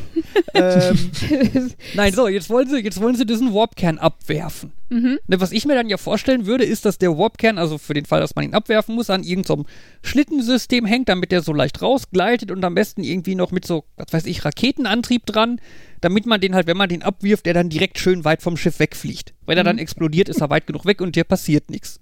Ja, was passiert dann in, also nur in der Folge, in anderen Folgen sah das, äh, wo, wo man sowas gesehen hat, sah das schon besser aus. Aber in dieser Folge war das dann so, ja, der Warpkern wird abgeworfen, das heißt dann, ja, er wird, es werden so quasi Verriegelungen gelöst und er fällt halt einfach runter durch irgendeinen Schacht, der ungefähr doppelt so breit ist wie der Warpkern und der Warpkern dann währenddessen dann auch so klonk, kladönk, schremmel, quietsch, funk, kladoink, klönk, So ein bisschen andauernd, und so. andauernd aneckt, ja, und dann schwebt der halt irgendwie mit so drei Metern pro Sekunde ganz langsam unten aus dem Schiff raus und schwebt dann Als so hätte man direkt im neben Wasser dem gepupst. Schiff. Und so, ja, übrigens, der Warpkern explodiert dann in drei Sekunden. Wir sollten dann jetzt schnell weg, aber er, er schwebt immer noch direkt neben dem Schiff. Ja, aber warum beamen die ihn nicht raus? Also abgesehen davon, dass man scheinbar so einen komischen Tunnel dafür installiert hat, ähm, kann nur hoffen, dass Naja, der also- nicht mit der Turbolifthalle irgendwie... Also eigentlich wirft man ihn ja ab, wenn er instabil ist. Dann kann ich schon verstehen, dass die, über, dass die sowas sagen wie Beam ist vielleicht doof. Aber Na gut. also ich habe auch sofort gedacht, schneller. ich habe auch gedacht, warum eckt der an? Das ist ja komisch. Das war, aber also das ist mir auch sofort aufgefallen. Und erst als du dann im Nachhinein das schon angedeutet hast, dass ich das aufgeregt habe, habe ich angefangen drüber nachdenken.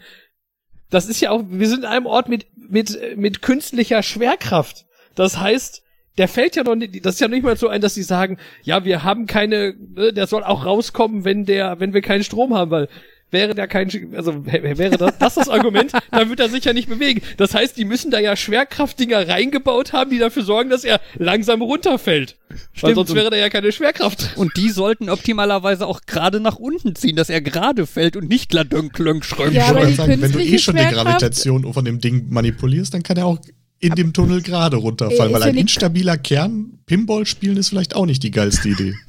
Aber ist die künstliche Schwerkraft denn so Räume und Gänge äh, spezifisch oder ist die, gilt die nicht für das ganze Schiff? Äh, ich glaube, das ist auch so ein Thema, was immer Da so wollen wir nicht manchmal ins so. Detail gehen oder so? Okay. Genau. Also ich, ich, glaube, ich hoffe, nicht ich so hoffe, genau nach. Ich hoffe, sie gilt nur im Schiff, weil sonst wäre es komisch, wenn sich zwei Raumschiffe sehr nahe kommen. Das könnte lustige, lustige Effekte Ja. geben. Ja, vor allem, wenn die irgendwie angenommen, die wären Ja, angewinkelt zueinander und dann auf dem einen Schiff die Schwerkraft vom anderen Schiff mitwirken Ja, würde. w- wenn du dann diese Tunnel, die Übergangstunnel hast, ne? Also wenn die so andocken, mhm. Wie, also fallen die damit einfach runter und stehen dann wieder auf auf dem Boden des Ganges oder also Also es gibt ja Ja. eine Enterprise-Folge, da treffen die sich in an der Stelle, wo zwei der Schwerkraftgeneratoren aufeinandertreffen und da kann man an der Decke sitzen und du denkst auch, hä? ach Treffen der Generatoren, da gab's doch diesen Film. Sorry. Äh, Ach ja. Ja, ja. Nein, Da- aber ja. Bin ich immer an so eine Anekdote erinnert zum Beginn von Star Trek, wo dann auch mal ähm, einer von wegen fragte, ja, wie funktionieren denn die Heisenberg-Kompensatoren? Und die Antwort von ihm war, sehr gut. ja. Ja, das ist äh, so eine leere Antwort. Ach ja, apropos Lehrer, wir haben heute den zweiten Tag Homeschooling überstanden. Tada. Und Henry hatte Ui. sogar seine erste Zoom-Konferenz äh, mit irgendwie einem Drittel seiner Klasse und seiner Klassenlehrerin. Was ganz niedlich war, weil alle Kinder sehr mitteilungsbedürftig waren. Ein Drittel seiner Klassenlehrerin.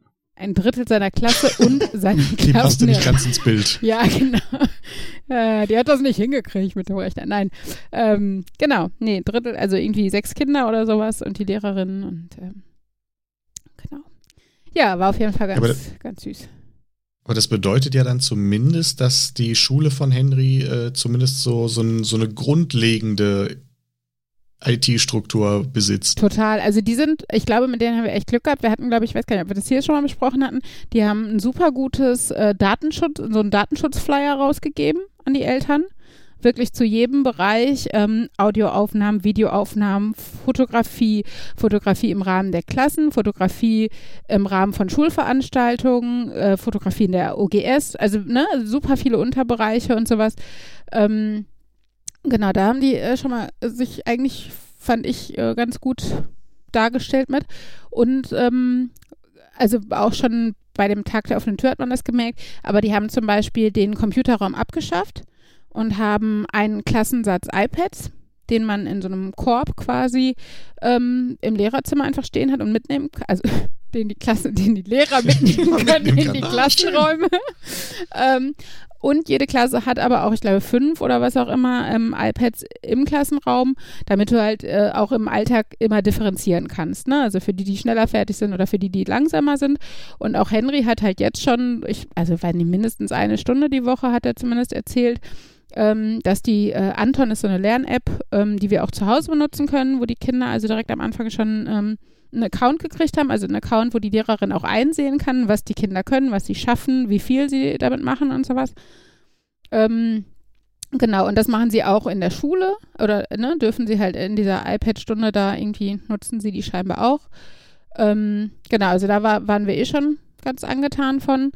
Und ähm, was es auch schon früh gab, also schon vor der Einschulung, so als Informationsplattform, war Padlet. Das kannte ich gar nicht. Wie gesagt, eine Informationsplattform, wo Mhm. halt, äh, also die Schule hat halt einen großen Bereich und die Lehrer können da halt klassenintern ähm, nochmal so unter Padlets irgendwie erstellen, wo du PDFs, äh, Links, äh, weiß nicht, einfache Texte äh, tippen kannst. Und da hatten wir zum Beispiel auch ähm, vor der Einschulung schon äh, die Lehrerin, die sich vorstellt mit einem Foto. Wir hatten als PDF die Materialliste, was angeschafft werden sollte. Man hat die Möglichkeit ähm, zu kommentieren und so. Ähm, Genau, also das war schon ähm, vor, äh, also nicht vor Corona, aber vor, ähm, vor Homeschooling und vor Shutdown ähm, da. Und ähm, genau, das war halt jetzt wieder der Weg, worüber wir zumindest die, äh, die Materialien gekriegt haben. Es gibt auch einen analogen Weg. Man kann also montags zwischen 8 und 10 an das Fenster der ersten Klasse kommen und dann wird halt eine Mappe rausgereicht. Weil ich meine, es gibt halt ja auch nochmal viele Leute, die keinen Drucker haben. Also gerade Bottrop, das äh, Einzugsgebiet ist relativ gemischt. Und ähm, genau, also das finde ich eigentlich ganz nett, dass sie den Spagat da ganz gut hinkriegen, scheinbar. Und ähm, genau, da hatte die Lehrerin in das Padlet und über die Elternpflegschaftsvorsitzende in die WhatsApp-Gruppe dann auch nochmal verlauten lassen, dass es halt Zoom-Konferenzen gibt und ähm, sie sich freuen würde, wenn das so viele Kinder wie möglich schaffen würden, daran teilzunehmen. Ist natürlich auch nicht, ähm, kann man halt auch nicht voraussetzen. Es steht halt auch bei, es wird ihrem Kind ähm, zumindest notentechnisch und so kein Nachteil daraus entstehen, äh, wenn man das halt nicht schafft. Ähm, aber natürlich können so nochmal leichter Fragen beantwortet werden und sowas. Und ähm, genau, also ähm, und äh, die haben halt auch diese iPads und sowas ähm, als Leihgeräte während des Shutdowns ähm, an Familien verliehen. Ja. Genau. Also Dann sind Scheint mir sie ja erstmal wirklich ganz ziemlich gut. gut, aufgestellt. Ja. Ja. Ich glaube auch, das ist leider nicht der ähm, Standard. Und ähm, also es war mit ein Grund, warum wir die Schule gewählt haben. Also wir haben uns noch eine, ein, ähm, die von der Entfernung her ungefähr gleich war, gleich weit weg war, angeschaut. Und naja, sagen wir so, das, was wir da an Mediennutzung gesehen haben, war ein Overhead-Projektor. Und ähm, genau. Hochmodern. Genau, und in der Schule, wo Henry jetzt ist, da wurden, ähm, wurden wir rumgeführt von Viertklässlern, die mit einem iPad eine Tour durch die Schule organisiert haben. Also ähm, sehr großer Unterschied. Genau. Und äh, ja, wir sind halt eine technikaffine Familie, kann man jetzt nicht verleugnen. Ähm, auch wenn ich nicht sagen würde, nur davon ist guter Unterricht abhängig, aber ich finde, es gehört halt einfach zum Kompetenzerwerb heutzutage dazu, dass ähm, Medienkompetenz auch vermittelt wird. Und gerade jetzt zu Corona leider zwangsweise halt auch schon sehr früh und teilweise unfreiwillig ähm, und leider teilweise inkompetent vermittelt wird. Ähm, genau. Aber wie gesagt, wir haben scheinbar Glück und diese die Konferenz hat auch echt überraschend gut geklappt und die Kinder hatten Spaß und die Lehrerin hatte dann halt irgendwie ein Whiteboard ähm, vorbereitet, dass sie dann so ein bisschen schwerfällig in den Computerbildschirm gehalten hat, weil sie dann nicht mehr gucken konnte, weil sie hinter dem Whiteboard stand und so. ähm, genau, aber sie hat halt, sie hat es versucht und die Kinder hatten Spaß und waren froh, dass sie auch sich gegenseitig mal wieder gesehen haben und ja. Genau, das war auf jeden Fall sehr nett und irgendwie saß, glaube ich, neben jedem Erstklässler noch irgendwie eine Mutter, die am Anfang verzweifelt versucht hat, irgendwie das Mikro an, aus, die Kamera an, auszuschalten und sowas. Ähm, und oft dann auch noch irgendein kleines Geschwisterkind, was von der Seite reinquäkte. Das Problem hatten wir auch teilweise, obwohl Ella ganz brav fasziniert die anderen Kinder angestarrt hat. Genau, also es hat ganz gut geklappt. Und das machen wir jetzt zweimal die Woche, eine halbe Stunde. Das ist, glaube ich, auch so die die Zeit, die, die so Sechsjährige ganz gut durchhalten können. Genau. Und ihr habt dann komplett, äh, klar, die Schulen sind ja jetzt zugemacht worden, mhm. richtig, bis Ende Januar, ne? Genau. Also es ist, es besteht die Möglichkeit äh, einer Betreuung. Das führen aber die Sozialarbeiter und Sonderpädagogen in den Schulen durch und nicht die Lehrer. Die Lehrer sind größtenteils auch zu Hause.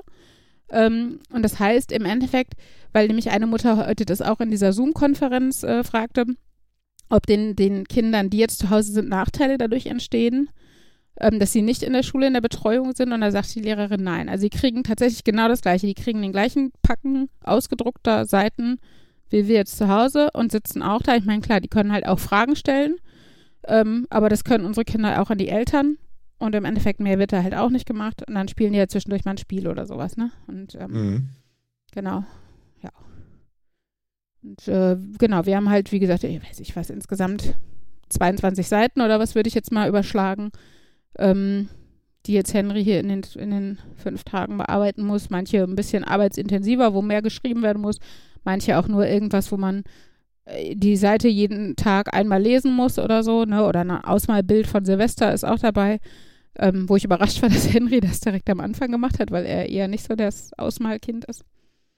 Genau. Und äh, Mathe haben wir fast fertig, überraschenderweise. Und äh, Deutsch noch nicht so weit. Das hat er auch Frau, also der Lehrerin heute direkt äh, in der Konferenz auf die Nase gebunden. Also Mathe wäre er schon sehr weit. Und das würde er auch am liebsten machen, lieber als Deutsch. Und da musste sie schmunzeln und sagte, ja, Henry, das weiß ich. Das ist ja in der Schule genauso. ja, ja. Jo. Nee, das ist, also ich finde es eine spannende Erfahrung. Für uns ist es natürlich auch praktisch, ehrlich gesagt, weil wir halt ja in dieser doofen Situation waren, dass wir jetzt gependelt sind nach Bottrop ähm, und tatsächlich uns jetzt einfach äh, durch die letzte Dezemberwoche, die Ferien und jetzt einfach anderthalb Monate Fahrerei erspart bleiben. Das ist halt schon ganz nett. Und ich muss vorsichtig sagen, ich glaube nicht, dass es am 1. Februar normal losgeht. Ich kann mir vorstellen, dass zumindest der komplette Shutdown aufgelöst wird und nur ein Aufheben der Präsenzpflicht passiert, dass also wieder ein Teil der Schüler hingeht und der andere Teil halt zu Hause beschult wird, was für uns halt auch noch von Vorteil wäre, weil wir auch hier bleiben könnten. Genau, aber ähm, ja, ich bin mal gespannt, ob es jetzt in zweieinhalb Wochen tatsächlich die Zahlen so verbessert sind. Ich glaube eher mit den neuen Mutationen, dass wir da äh, gleich oder eher schlechter dastehen als im Moment. Aber ich höre jetzt auf, weil Schule und Corona check und check. Und äh, mhm. genau, jetzt dürft ihr wieder äh, mehr Nerd-Themen Advents machen. Adventskalender. Oh ja. Äh, wir hatten ja, glaube ich, alle. Schokolade. Irgendwelche Formen von Rätsel-Adventskalendern. Na gut, ihn auch. Ähm, ja, Lego aufbauen, waren Rätsel. Achso. Nee, hattest, hattest du nicht, hattest du nicht irgendeinen Escape Game Adventskalender? Jan hatte der Jan hatte einen. Jan hatte. hatte den, das Puzzle noch. Ah, okay. Ja, gut. Äh, Jan, wie fandest du denn deinen Adventskalender jetzt so im Nachhinein? Ähm. Welchen hattest du? Es war. Er hatte den Exit, der nicht Exit war. Genau, oder? ich hatte den anderen Exit. Also der Exit, von dem nicht die Exit Games sind. Genau, Genau. er hat den Ravensburger gehabt, von denen die Exit-Puzzle sind. War, war der denn auch von Dingsbums und Dingsbums Brand oder wie die heißen? Nee, die werden eben ja nicht für zwei Die von. Ravensburger sind, ist ein komplett anderes Team, ist auch ein anderer Verlag. Okay. Da Und die stand- von der Dings, von dem Brand, das Name ist drauf. von Kosmos. Okay. Jan, wie war der denn? Ähm, ich war nicht so begeistert. Also er war jetzt nicht, dass ich sagen würde, er war schlecht, aber es war viel. Es war häufiger, dass, dass es mir ein bisschen zu oberflächlich war und also so, dass man ja dass ich irgendwie mich nicht cool herausgefordert fühle, sondern mehr so, ja, entweder ist, ich finde es etwas weit hergeholt, was ich machen muss, oder, also, das hat man natürlich auch sonst so. Also Aufgaben wie irgendwie, ja, du, du siehst irgendwie, hier sind acht Jacken und die haben alle Rangabzeichen. Und denkst du, ah, ich habe hier so eine an, woanders was gefunden, das hilft mir Rangabzeichen zu Zahlen zu machen. Und dann, ja, was will ich jetzt? Und letztendlich war die Lösung, die, äh, die vier runtergefallenen, wenn man die ersten beiden runtergefallenen nimmt, hat man zwei Zahlen, hat man eine zweistellige Zahl und die dritte und vierte macht eine zweite zweistellige Zahl und damit geht's weiter und das ist so. Äh, ja, aber warum nehme ich okay. jetzt die runtergefallenen und dann jetzt zwei und zwei? Das ist, war, also sowas war häufiger, dass ich gedacht habe, so, es ist nicht, dass ich sagen würde, es macht keinen Sinn, aber es war An den Entweder Haaren etwas- herbeigezogen. Genau, es waren, es waren häufiger so Sachen aus der Kategorie. Mit der Lösung sage ich, ja, die Lösung passt zu dem Rätsel, aber ich würde nicht sagen, wenn ich dieses Rätsel sehe, ist das die eindeutige Lösung. Hm. Das erinnert mich ein bisschen an dieses Buch, an dieses Escape-Buch, was wir Mhm. letztens zu Ende gebracht haben, damit wir es wegtun können. äh, ich weiß gar nicht, von welchem Verlag das ist. Eigentlich Ja, irgendwas. kommen wir ja gleich. Lass mal eben Ja, bei okay. Adventskalendern Sorry, bleiben. ja, machen wir das Ne? jetzt fertig. Wir, wir hatten ja den gleichen, wie Jens ja Genau. auch hat. Ähm, von Exit in der Eishöhle. Kosmos. ich glaube, Von Kosmos. Kosmos, Ja. genau. Von wo auch die Exit-Games von sind. Von dem coolsten Pärchen der Welt, weil die, die machen doch nichts anderes als, als äh, Spiele, also Escape Games und Escape Adventskalender scheinbar produzieren. Also, oder Pärchen, Geschwisterpaar, Vater, Tochter, keine Ahnung, aber und Brand. Genau. Milka, Ilka, Nee, Linda? Linda, ihn, Il, ja, die halt. Ja, Karin. die halt. Karin? Nee. Doch, Karin. Nee. Die Karen? Karin. Die Karin und ich, wir kennen, nein. Kosmos. Inka und Markus Brandt. So, Inka. fertig. Inka. Ja, guck mal, Inka und Karin haben wenigstens viele, also Milka. alle gemeinsamen Buchstaben. Mhm. Nein, auf jeden Fall, äh, mit dem war ich eigentlich echt zufrieden. also, Der war schön. äh, ich glaube, gab irgendwie ein oder zwei Rätsel, die ich ein bisschen doof fand. Für mich war es ein bisschen viele Rätsel, wo es um Farben ging, weil mit Farbenblindheit ist das so ein bisschen, äh, Mm, Ja, Okay. das ist dann Aber dafür hattest du ja deine gut. Frau, die, genau, dafür hatte ich, die Magenta und Purpur auseinanderhalten kann. ja. Ähm, nö, aber ansonsten fand ich den schon echt gut. Der hatte auch, ein, also gerade gegen Ende hin ein paar schon Cool. sehr geile Ideen. Ja, ja. Ich Genau, äh. Muss ich auch sagen. Wir haben ja bei uns im Podcast ja auch schon drüber gesprochen Mhm. gehabt, unser Resümee dazu. Und ja, ich meine, wenn man die Exit Games ja mag, äh, der schlägt halt einfach in die gleiche Kerbe. Ne? Die Genau. sind ja recht kreativ, was so ihre, Auch ganz ihre witzig, Rätsel und die manchmal so Lösungen Selbst, angeht. Selbstreferenzen oder sowas, ne? Also von wegen Genau. dieser, äh, der Typ, der mich hier gefangen hat, der scheint ein Spleen für Escape Games zu haben und sowas. Also ganz, ganz witzig gemacht, manchmal mit so einem Augenzwinkern. Ja. Genau. Ich fand auch den quasi Red Herring am Ende sehr witzig gemacht. Mit Ja. von wegen, da ist ja eh nur noch eine Tür Ja, über Ja, jetzt genau. am 23. Ja, sehr witzig. Was soll ich hier noch rätseln? Und äh, das hat unsere Kinder allerdings völlig verwirrt. ja. Wieso habt ihr das 24. Türchen nicht aufgemacht? Das war echt so. Also wir haben es dann irgendwann eh aufgemacht, weil wir neugierig waren, ob wirklich gar nichts Genau, drin wir haben das zum Schluss auch aufgemacht, weil Genau. ich auch wissen wollte, was ist da drin. und, und wir haben uns nicht mehr eingekriegt danach. Ja, ja, es war Ja. sehr witzig. Auf Ja. jeden Fall gut gemacht und äh, macht einfach Spaß. Ähm, was halt ein bisschen schwierig war, wenn man das so abends auf der Couch im, im, im gemütlichen Dämmerlicht macht, ähm, dann sind halt diese Fächer von den Türchen einfach echt manchmal sehr dunkel und klein.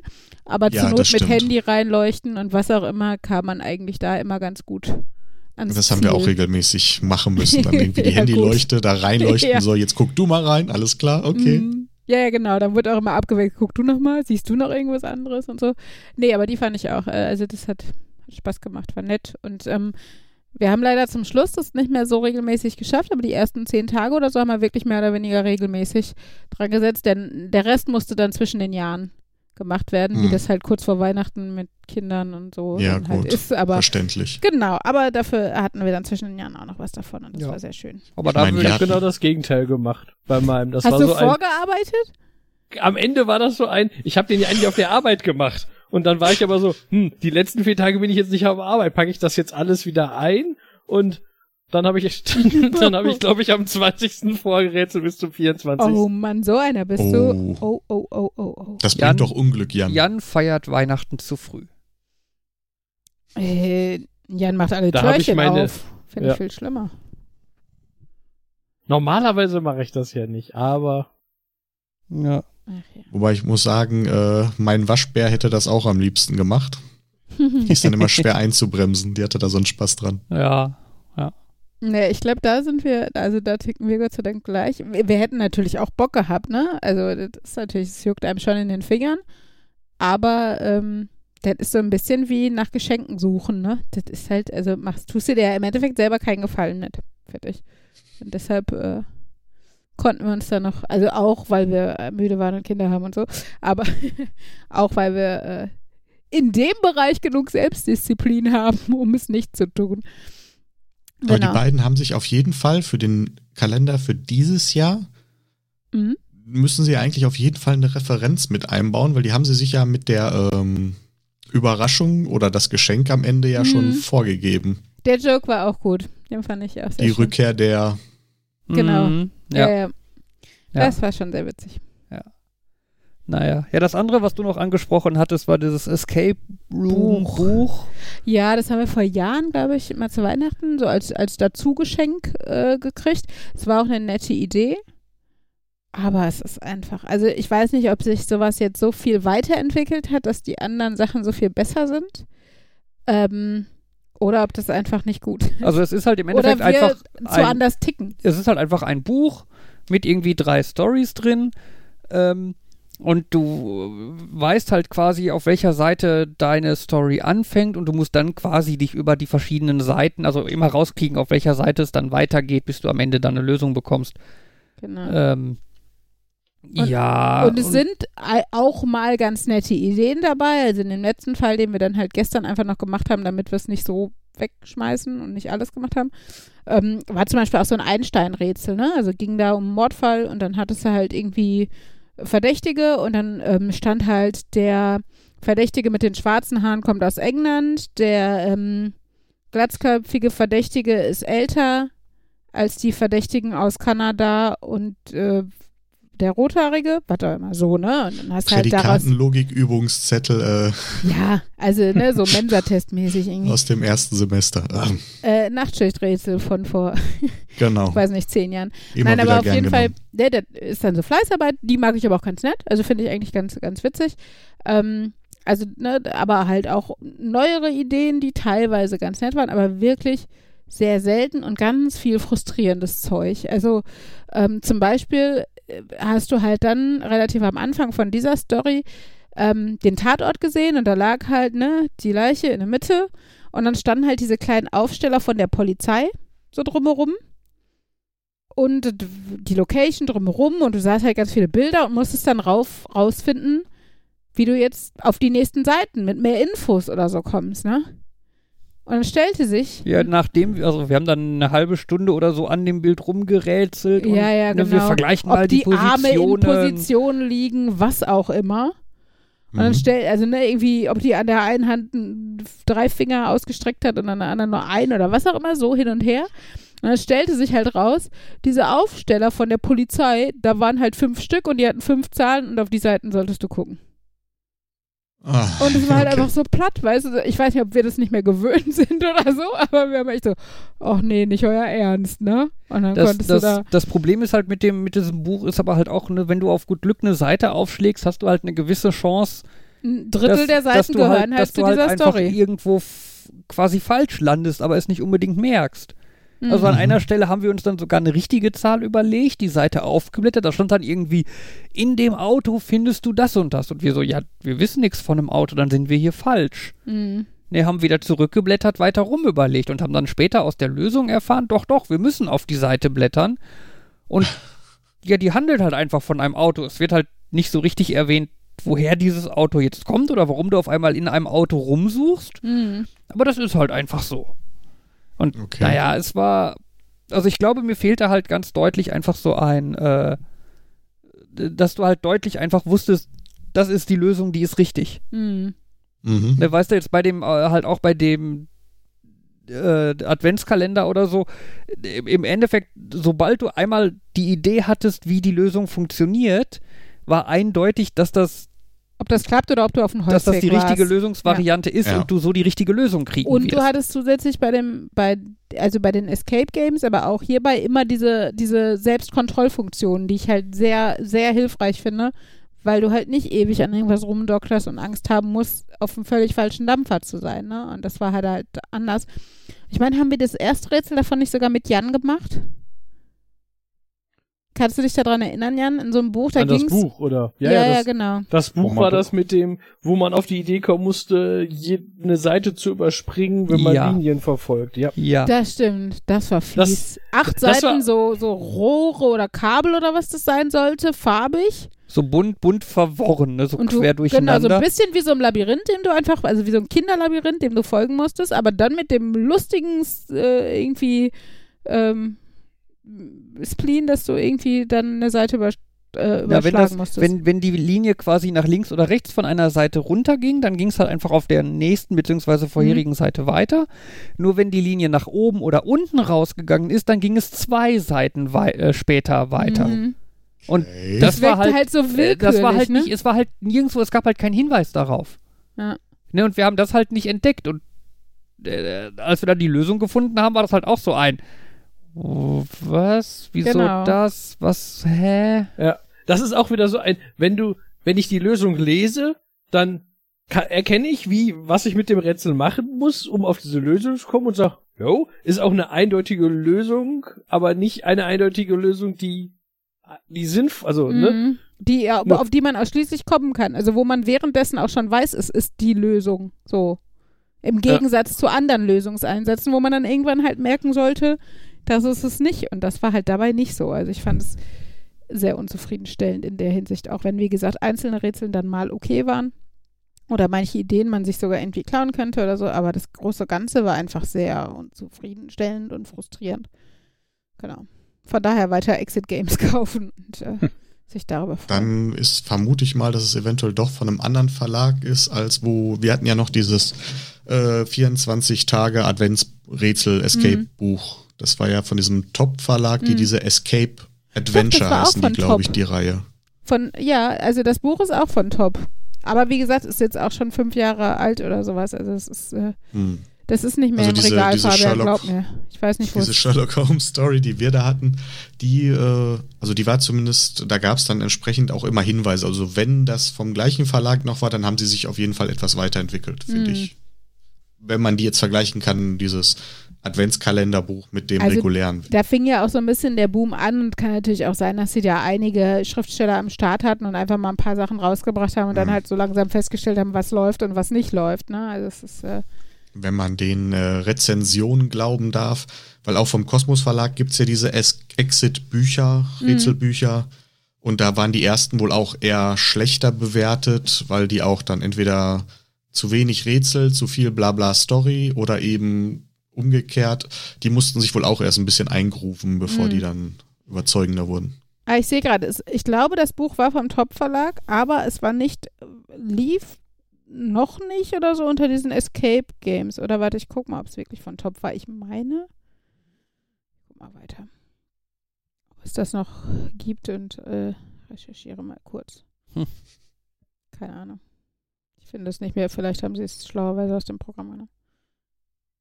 Naja, nein, also Exit Spiel ist. würde ich ja gerne nochmal mit euch äh, spielen oder mit irgendjemandem. Wobei das ja Sherlock denn? Ähm, das ist so auch ein, so musst du irgendwie so einen Fall lösen. Allerdings muss man da haben die Spieler ähm, Karten mit Hinweisen und müssen sich entscheiden, welche davon sie tatsächlich einbringen und welche sie abwerfen, aber in Erinnerung behalten dürfen. Wo ich da auch noch so ein bisschen Sorge habe, ist, ob, dass man das irgendwie verlieren kann, weil man die falschen Hinweise abgeschmissen hat und sich nicht gemerkt hat. Aber ich fände es trotzdem einfach mal interessant, das zu spielen. Ah, ich habe Wir haben hab so das ein Buch Holmes- gefunden. Übrigens, Sorry. Ah. Es, es Ja, ist von Top, ich vom Top Verlag. Und es heißt Escape, Escape Game wirst du entkommen. Drei äh, spannende Szenarien für ein bis vier Gefangene. Es ist übrigens, das fällt mir gerade ein, dass, dass mir das auch schon im Buch aufgefallen ist, aus dem Französischen übersetzt. Okay. Ähm, Ja, das scheint dann aber nochmal eine andere Serie zu sein, weil die aktuelle Hm. oder zumindest das, wovon wir jetzt da das, das Buch hatten und uns jetzt auch nochmal ein normales gekauft haben, was wir aber noch nicht gespielt haben, das, die nennen sich, glaube ich, die Escape Adventures. mh. Ja, ja, genau. Die haben ja auch immer so ein Logo, ne? Also das ist ja erkennbar Mhm. irgendwie, als dass es zu einer Reihe gehört. Und das hier, also das, was wir haben, ähm, das fällt da halt raus. Ich guck mal eben, wann das Erscheinungsdatum, ob man das irgendwo auf Anhieb mal findet. Ah, Da gibt es wohl scheinbar auch noch Escape Game 2 und Escape Game 3, die ich mir jetzt nicht kaufen würde. aber ähm, vielleicht sind die ja dann auch besser oder sowas. Ähm, genau, aber die waren jetzt echt einfach. Also der, das hat 3,8 von 5 Sternen. Ich bin ein bisschen überrascht. Oh, äh, es ist doch von 2018? Also Anfang 2018? Mir kam es jetzt vor, als hätte es hier ewig rumgelegen, ehrlich gesagt. Aber genau. Naja, äh, ja. Okay, die erste Rezension nicht besonders gelungen, dem kann ich mich äh, anschließen. Aber ganz viele schreiben auch großer Rätselspaß und irgendwie mehr davon, bla Mhm. bla. Aber naja. Okay. Aber das ist ja auch, als wir dieses eine Exit-Game gespielt haben, äh, Orient Express, ne? Ähm, Oh, das war witzig. oh Gott, das ist das Einzige, bei dem wir richtig verkackt haben und wo wir alle gesagt haben, boah, war das ätzend. Also, weil ich finde halt, Ich fand das. Ich glaube, also ich, mein Problem an der Sache ist, glaube ich, dass so, so Alibi-Sachen und so immer so schwammig sind. Weißt du, ich habe gern schwarz auf weiß, dann weiß ich, dass ich bin auf dem richtigen Dampfer und rätsel irgendwas, am besten mit Zahlen oder sowas. Und nicht so dieses, ja, die hat jetzt eine Tasche dabei und die hat keine Tasche dabei und weiß nicht. Aber das war doch recht eindeutig am Ende, wer. Ja, fanden wir scheinbar nicht. Ja, nee. Also, also wir, wir waren so neben der Spur, wir vier. Und eigentlich sind wir ja, ich, ich will nicht arrogant klingen, aber wir sind ein sehr eingespieltes Team, was Escape Rooms und Games und was auch immer angeht. Also, äh, aber da haben wir so abgelost und da stand da, also da war ich halt auch überrascht, also da habe ich gedacht, boah, ich muss mal gucken, was da bei Amazon für Rezensionen stehen. Ob, den Leuten muss es doch allen so gehen wie uns. Äh, und da stand halt auch so, oh, das Beste von den Exit Games und so. Und wir so, what? Also es war, äh, Also, ja, das Sagen, hat, ich glaube ich, aber auch damit zu tun, was gut. du willst. Also ich meine, nicht das. ja, ich, ich, mich hat, mich hat, also ich habe mich auch die ganze Zeit nicht damit beschäftigt, was da jetzt für Alibis bei entstanden sind, Mhm. weil das so so so eine Überlegung gehört für mich nicht zu einem Exit-Spiel. Bei Genau. einem Exit-Spiel macht man was ganz anderes und dann am Ende. Übrigens musst du jetzt entscheiden, wer das war und dann so. Ach, da muss ich, müsste ich mir jetzt genau. Das ist Notizen so, so gemacht haben. Krimi-Dinner und so. Das ist vielleicht auch mal ganz nett. Aber zum Beispiel ist bei einem Krimi-Dinner bei mir auch, ja, vielleicht löst man noch so einen Fall, aber das Nette ist einfach irgendwie so eine Rolle einzunehmen und sich zu kostümieren. Und das Essen. ja, Essen geht immer, auf jeden Fall. Also, ne, und da, also da ist halt einfach der, also da bin ich auch nicht so äh, ähm, leistungsorientiert, sage ich jetzt mal vorsichtig, ähm, wie ich das bei so einem Escape-Game bin. Da will ich halt möglichst wenig Zeit verbrauchen und da will ich möglichst effektiv arbeiten und wenn ich dann Leute ankacke, dann passiert das halt, aber das gehört halt dazu und das ist halt bei so einem Krimi-Dinner nicht und ich finde so eine Alibi, wir diskutieren mal drüber, äh, Geschichte ist halt irgendwie weil ist für mich halt eine andere Sache. Und das mag sein, dass dann die, wenn die Herangehensweise anders ist, dass es deshalb schon eher unzufriedenstellend sein kann. Ähm, Im Gegensatz halt jetzt zu diesen Escape Games, ähm, wo, genau, wo es halt sehr analytisch, wo du sehr analytisch rangehen kannst und sowas, ne? Also, Ja, gut. naja. So, wie gesagt, konnte man da eigentlich auch. Ich hätte gesagt, das ist so ähnlich wie mit dem Einstein-Logikrätsel. das konntest du Aber die nachher auch mag so ich ja auch nicht, von daher. Ne, aber die, äh, die Einstein-Logik-Rätsel, nee, die machen aber, also die machen mehr Sinn. Und ich fand, äh, bei dem Rätsel, da haben wir, also wir hatten, fand ich, uns eine total plausible Story zusammengelegt. Warum wer anders der Täter ist. und es also ein Alibi hat und so. Und wir standen da alle so halbwegs hinter zumindest. Also auch da wieder, es ist halt so wischiwaschi, ne? Du kannst halt nicht sagen, auf jeden Fall oder auf jeden Fall können es die anderen alle nicht gewesen sein oder sowas. Aber wir fanden, das hätte Sinn gemacht und dann kommt halt so, und das ist irgendjemand ganz anderes und irgendwas, was, irgendwie was vor 50 Minuten in irgendeinem anderen Abteil passiert ist oder so. Und du denkst dir so, äh, okay.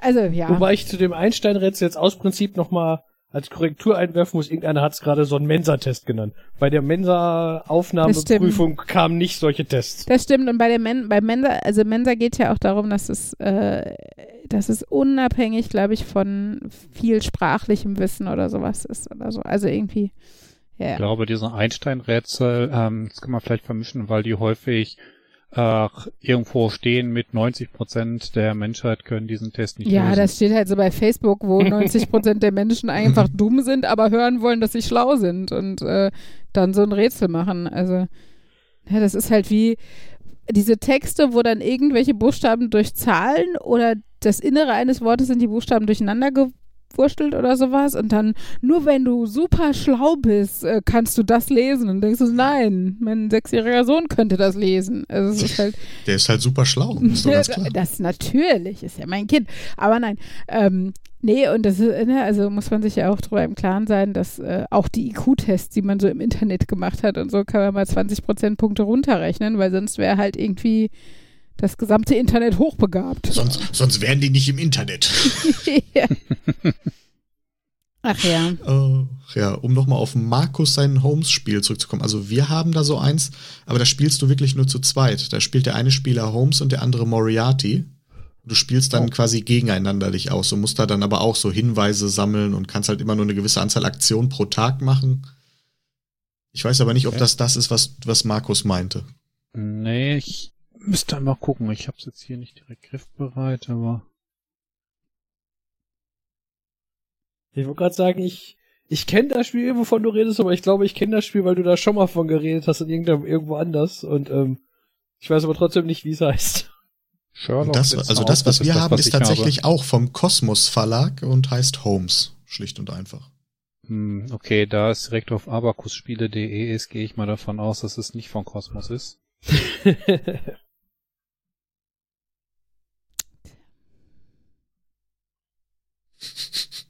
Ich entdecke hier gerade auf, auf äh, Google in dem Shop-Bereich äh, zu dem, nach der Suche Holmes und Brettspiel äh, Schnurrlock Holmes.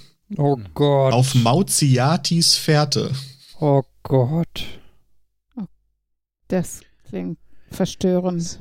Was ich gerade noch in der Hand habe, ist so, so ein Rätsel-Krimi-Buch für Kinder. Davon hatten sie damals ein paar bei Aldi im Angebot. Und ich fänd's immer noch interessant, ob Achtjährige tatsächlich so die Lösung aus den Bildern da rauslesen können.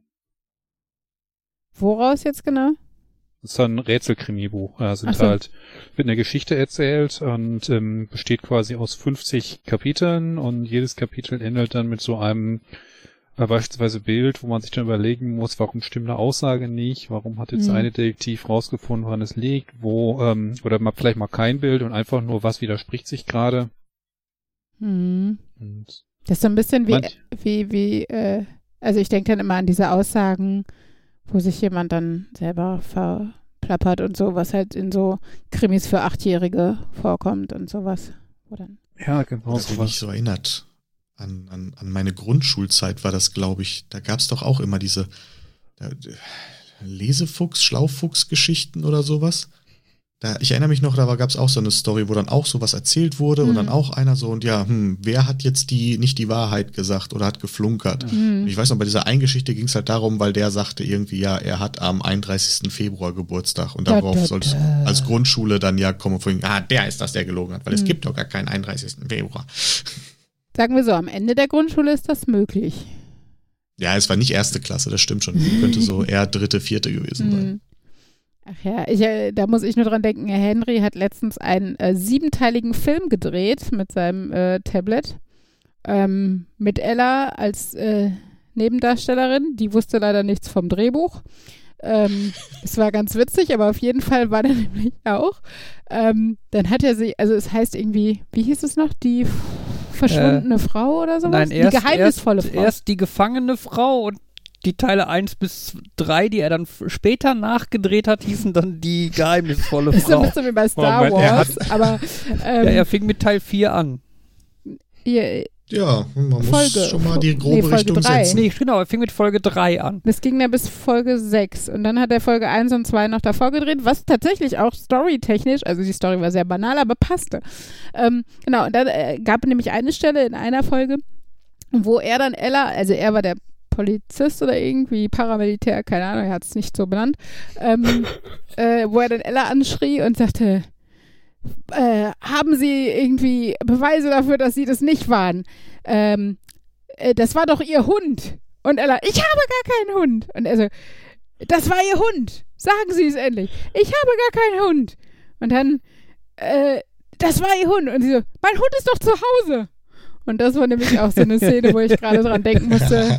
Ja, da hat wenigstens die investigative Befragung dann Früchte getragen. Und er hat sogar wirklich richtig gemacht, ganz pfiffig. Weil dadurch, dass er mit Folge 3 oder was angefangen hat, ist so wie bei TV-Serien. Du produzierst ja erstmal einen Pilot, eine Pilotfolge. Mhm. Und die spielt ja nicht ganz am Anfang, wo du erst alles aufbauen musst, sondern irgendwo mittendrin, damit man ja gleich die Action auch sieht. Stimmt. ja, er wird bestimmt Filmemacher. Ja. Das erinnert mich an so einen Tipp für Autoren, den ich mal gelesen habe, von wegen, wenn du irgendwie in so einem äh, Kreativitätsloch, ich meine, da gibt's auch einen Spezialbegriff für. Ähm, Schreibblockade? So eine Schreibblockade bist und einfach nicht mehr weiter dir Sachen ausdenken kannst, dass du dir dann einfach mal überlegen solltest, wie alle deine Charaktere sterben, damit du wieder so in Schreibfluss kommst und ähm, dann kannst du meistens auch mit der Geschichte da weitermachen, wo du weitermachen wolltest. Alle meine Charaktere hm. sterben. Ende der Geschichte. Yay! ich bin fertig. ich wäre ein schlechter Autor, glaube ich. Ja, musst du mal ähm, deine Experten fragen, wie man gute Geschichten schreibt. Ja. Die gefangene, geheimnisvolle Frau. Gefangene und geheimnisvolle Frau, das klingt auch schon. Da könnte man was rausmachen. Ja, bestimmt. So innovativ das Thema. Also, es waren jetzt sechs Filme. Wie lang waren sie jeweils? Ich glaube, insgesamt kommt das Ganze auf vier Minuten. Oder so. Kurzfilm extrem. Ja, ich versprich dir nicht zu viel davon, Markus. Es ist halt sehr kurz und knapp und so. Fabian, du hast da ja, doch Erfahrung. Du könntest da doch mal ein bisschen nachhelfen. Ein bisschen schneiden, aber ich, egal wie viel ich schneide, länger wird's nicht. doch, du kannst also, ja so ein paar Füllszenen, so Establishing-Shots und sowas einbauen. Ja, ein bisschen Zeitlupen und so wenn du für jeden Film irgendwie noch ähm, so ein bisschen Vorspann machst und zehn Minuten Abspannen und so eine Musikuntermalung. Mhm. zehn Minuten und, Vorspann, zehn Minuten Nachspann und dann.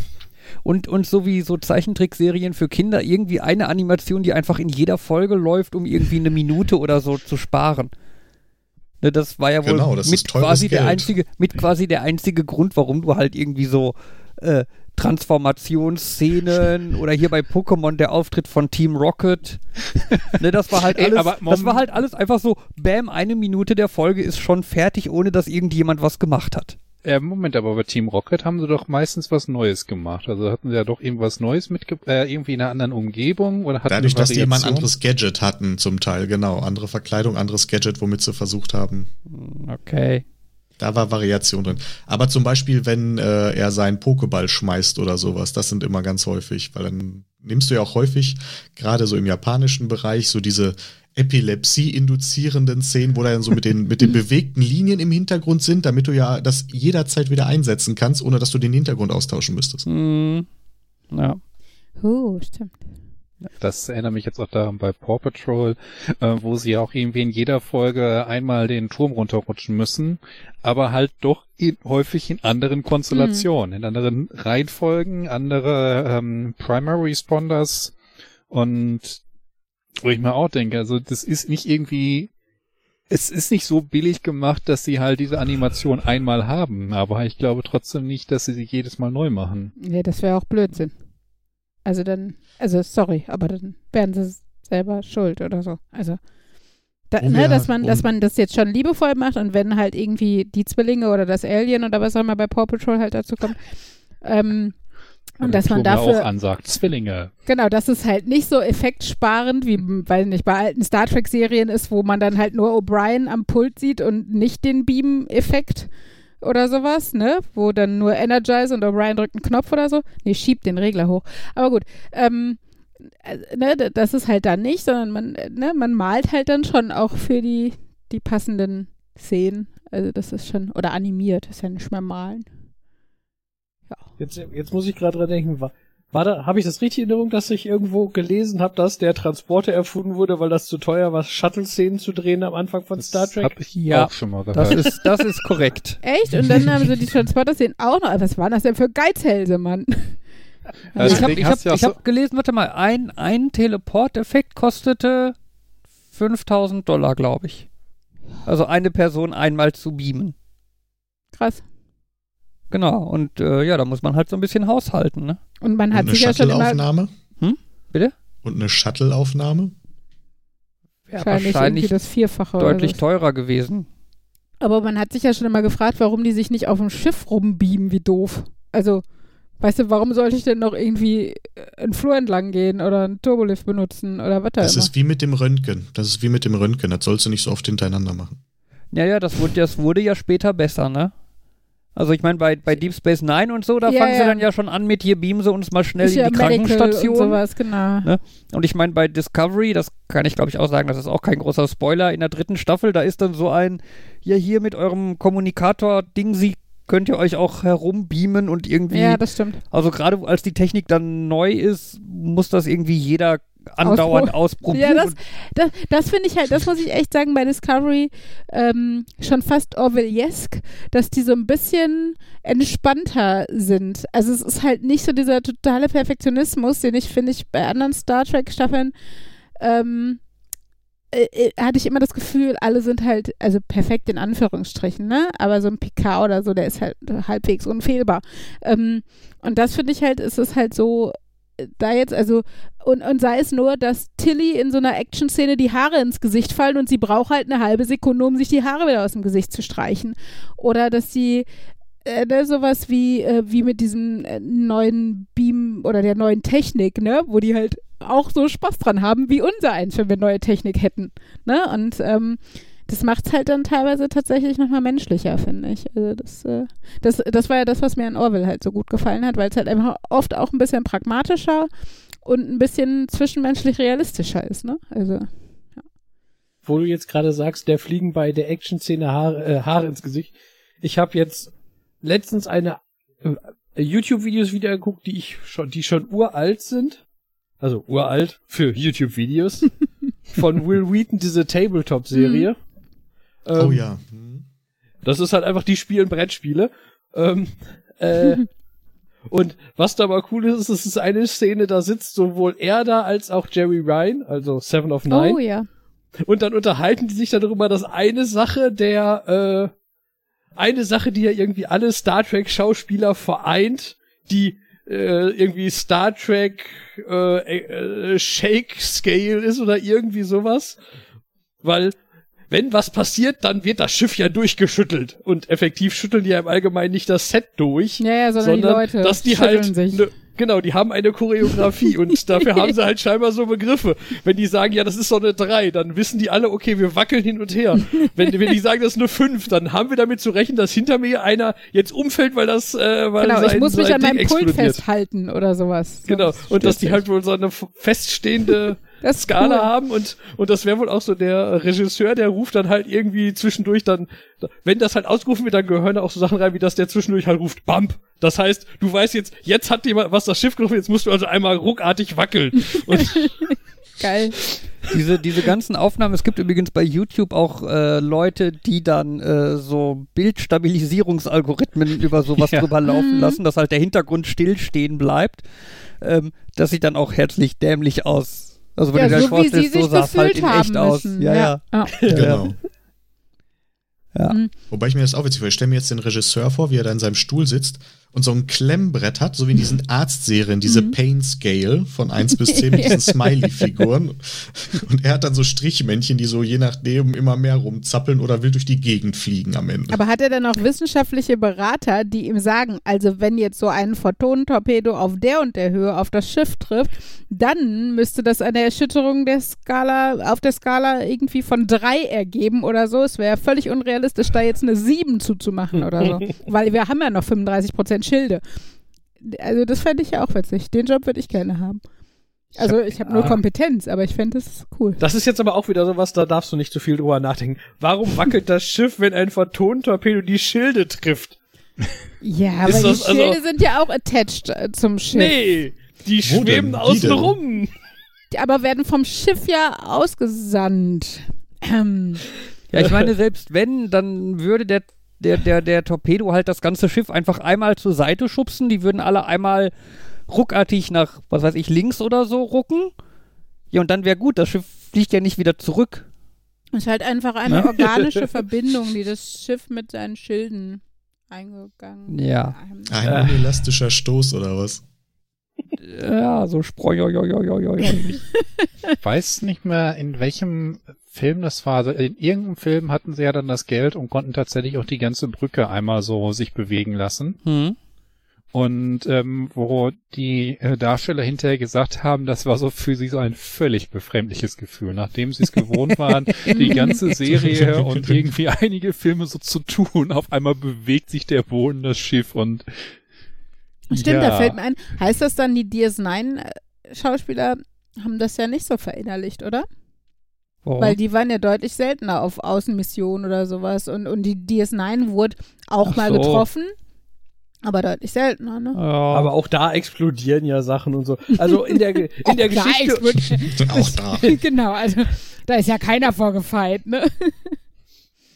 In der, also äh, vor allem muss das da wohl auch gewesen sein, weil die Geschichte leitet der Will Wheaton nämlich damit ein, dass er erzählt, dass er einen Film zusammen gedreht hat mit der mit der die die Dex spielt. Ich habe Mhm. vergessen, wie sie heißt.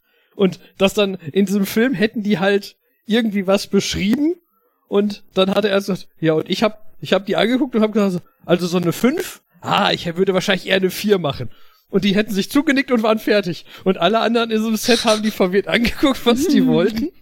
Das heißt, die kannte das auch. okay. Nicole, Nicole de Boer oder? Nee, die andere, Terry Dingens. Äh, ja. Pratchett. Sorry, ist Nee. ein Reflex. Ich weiß. Ter Terry Hatcher, irgendwie sowas oder Nee, so? Terry. Hatcher ist auch das, eine ganz Nee, andere. ich wollte gerade sagen, das ist Terry die aus... Hatcher das ist so Sex and the City Niveau, oder? was? Äh, Ist, also, ich glaube auch, aber ich kenne die aus äh, der Superman. Jetzt wäre Superman IMDb aber Ja, Terry Farrell. die, die, die, Terry Farrell, genau, falsche Terry. aber Terry Hatcher, die mit Superman, die, äh, die, die, die sonntags nachmittags auf Sat 1 kamen, mit Costa, äh, nee, wie hieß der nicht? Costas Mandylor, das war der von Picket Fences. Oh. Costas- oh, Costas 90s, Cordalis. die 90s, was? Costa Cordalis. genau, der hat Superman gespielt. Wie konnten wir das vergessen? Spaß muss sein. Oh Gott, ach, wie hieß der denn? Äh. Den fand ich toll. Ach ja. Nun gut, anyway, äh, ich, äh, wenn ich so auf die Zeit gucke, ist das eine lange Ich wollte Folge. eigentlich noch, ich wollte noch den Kreis zum Anfang wieder schließen, Ja, mach. weil wir ja beim Geldsparen waren. Und bei Japan Ja. ist natürlich eine, äh, wie du eine Serie aufziehen kannst und wahnsinnig viel Geldspaß ist, indem die Hälfte der Serie quasi schon vorher gedreht ist und schon vor langer Zeit in einer anderen Serie, in einer japanischen Serie lief. Power Und Rangers. zwar rede ich vom Power Rangers, ganz oh genau. Gott. Okay. Wo eigentlich die ganzen Kampfszenen und wo die in den Anzügen sind aus der japanischen, ich glaube, Kamen Rider oder sowas äh, Serie stammten. Mhm. Auf jeden Fall diese, diese Kamen-Geschichten, also maskierte irgendwas, Ja. die so ein riesen Hype in Japan waren. Mhm. Die wurden halt eingekauft, einlizenziert und alles, was sie nachgedreht haben am, in den USA selber, waren dann die Szenen, wo die äh, Teens und so ja quasi in der Story ohne die Masken und ohne Mhm. ihre Kostüme noch rumrannten, diese Oh Zwischenszenen. Und alles andere stammt ursprünglich aus einer japanischen Serie und hat einen ganz anderen Kontext zum Teil. Oh Gott. Also Das, ich, ich ähm, bewundere war ja wohl- Effizienzdenken, muss ich ja sagen. Das war wohl in einem der Filme so total bewundernswert, weil halt einer von den Power Rangers da irgendwie so ein eher kleines Kind war, also noch nicht so dieser Teenager halb erwachsen, sondern vielleicht Anfang Teenager. Aber nach seiner Verwandlung in den Power Ranger war er dann doch die normale Größe und Hm. also Hochhackige Schuhe. Äh, ich bin mir relativ sicher, Buffalos. irgendeiner der Power Ranger hat im Original auch, ist glaube ich in der, die haben glaube ich eine weibliche amerikanische Schauspielerin genommen, aber der für die, ich sag jetzt irgendeine Farbe, keine Ahnung, der gelbe Power Ranger ist, der gelbe Power Ranger ist eine Frau, aber der gelbe Super, was auch Sentai, was auch immer, der ist ein Mann und das in manchen von diesen Gymnastikdingern wundert man sich dann halt schon über die Proportionen von dieser Person. Die Ach komm, asiatische Männer sind doch eher schmal gebaut oder so. Vorurteile. Ich habe mich letztens noch mit einem Freund drüber unterhalten und äh, sehr intensiv diskutiert, dass ja ähm, äh, in Star Trek äh, wenig äh, übergewichtige Menschen vorkommen. Also eigentlich äh, ist Tilly so das nächste, finde ich, was da dran kommt. Und selbst sie Gotti, ist. wie mal das Fett weg. Genau, den Gedanken hatte ich auch gerade. Ja, man kann, natürlich könnte man jetzt für. sagen, hier Replikator Food, ne, macht halt, dass alles nur gesund ist äh, oder ähm, keine Ahnung, die haben ja die meisten Krankheiten auch ausgemerzt, obwohl es ja doch den einen oder anderen dann im Rollstuhl doch mal gibt und so. Aber, ähm, da, ne, also was, wie erklärt man dann Tilly? So. Und ich finde halt, aber bei Tilly ist es so, also ich, ma ich mag es total, also den Charakter grundsätzlich, aber auch, dass, dass mal halt eine nicht irgendwie Supermodel-Figur, Frau da auftaucht. Gleichzeitig finde ich, aber es ist wieder so ein bisschen, ähm, so ein bisschen äh, trotzdem so Mainstream-tauglich, weil es ist halt, sie ist halt so ein bisschen rundlich, ne? Aber es sind immer noch hübsche weibliche Rundungen und so. Ähm, und es hat sich halt keiner getraut, einfach eine wirklich, wirklich dicke Person zu nehmen. Also ich, und ich, mir fällt auch keine ein, ehrlich gesagt, im ganzen Star Trek-Universum. Also am ehesten noch dieser Typ, der im DS9 immer an der, an der Theke sitzt. Wie heißt er Morn. Quarks? Morn. One? denn? Genau, genau, dieser, der auch keinen Hals hat.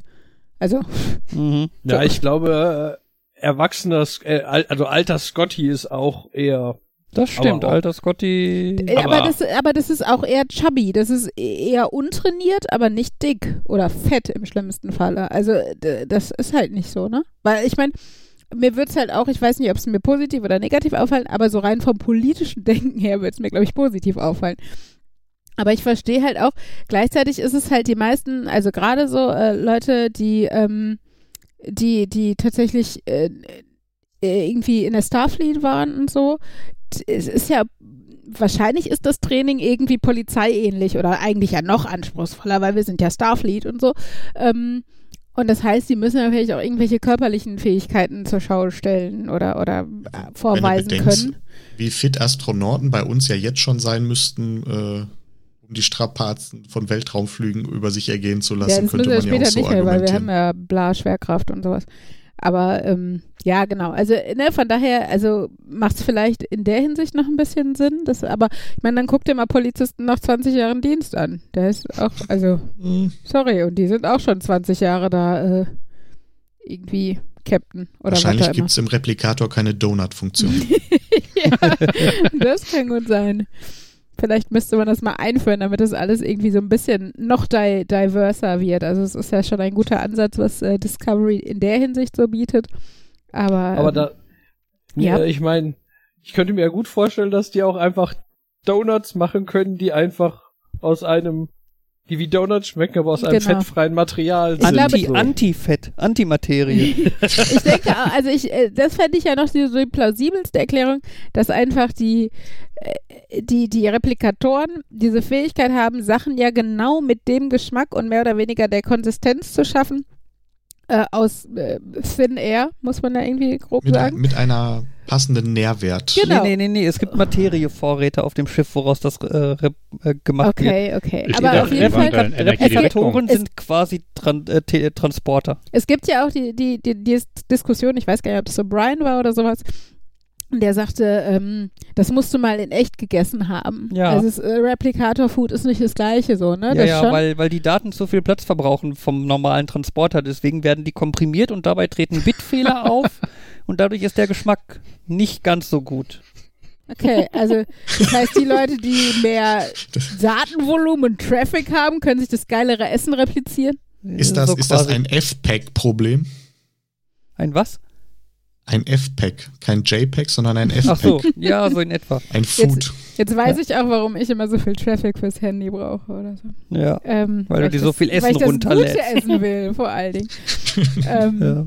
Aber reicht das nicht, das einmal zu speichern und halt wird, sollte nicht dann irgendjemand mal auf die Idee gekommen sein, vielleicht können so ein wir doch eine Fest, Harddrive mit Donutrezepten drauf. vielleicht können wir nicht eine Festplatte mehr anbieten, damit dann wir den Hamburger verlustfrei speichern können? Na, ich, Ja, glaube, ich glaube, die Datenmenge ist einfach exorbitant größer. Das, das, genau, und der Punkt ist ja auch, du darfst ja nicht vergessen, also gerade jetzt auf DS9 oder so, wo du halt nicht nur menschliche Genüsse befriedigen musst, sondern dann auch, dann gehst du zwar da mal zu dem guten Klingonen, der da auf der, äh, auf der Promenade. Flanier, genau, äh, Promenade ist.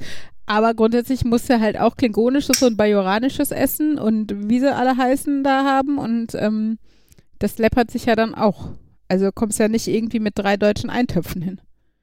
Und äh, von daher, ja. äh, läppert sich ja dann auch, selbst wenn es bei jedem Rezept äh, Gericht nur minimale Datensätze sind. die Aber könnte man ja sagen, dass man für jedes, äh, für jede Spezies quasi einmal ihr Nationalgericht in guter Qualität speichert und dann halt andere Dinge. Ganz ehrlich, Lass die Erde sich mal auf das eine Nationalgericht der Erde einigen. Bitte, Markus. Hallo, das hallo. möchte ich sehen. Hallo, lieber Mensch, herzlich willkommen auf unserem Raumschiff. Ab sofort musst du jeden Tag Bolognese essen.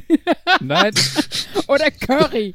Weil ich meine, nee, eigentlich, wir haben vor allen Dingen Chinesen. Jeder siebte Mensch ist ein chinesischer Bauer. Linseneintopf. Also, ja, Ja, aber ich, nur noch ich Linseneintopf. sag ja, ja, aber nicht, dass chinesische es Bauern ist doch keine Linse. Reis. Ohne Reis. alles. es Ja. muss, ich sag ja nicht, dass nur das eine Gericht gespeichert sein muss, aber man könnte ja sagen, dass man eines in ähm, quasi verlustfreier Qualität hat und viele andere ähm, verlustbehaftet. Und wenn man in so einen Raumhafen einfliegt, ähm, fliegt, dann sagt man, okay, und jetzt rotieren wir unser Programm, jetzt haben wir das mal in, Be- äh, das haben wir das mal in verlustfrei, laden uns das runter und ähm, Ich schmeißen dafür äh, für die gut gerade jährliche Kon- Abstimmungen vor für die, die, die, die fünf Top-Rezepte, die es verlustfrei Replik Nummer Ey, drei wird dich Replikator, überraschen. einmal, ey, Replikator, ey, Alter, einmal, einmal Döner mit Soße ohne Schaf. Chicken Nuggets. Chicken Nuggets mit süß-sauer.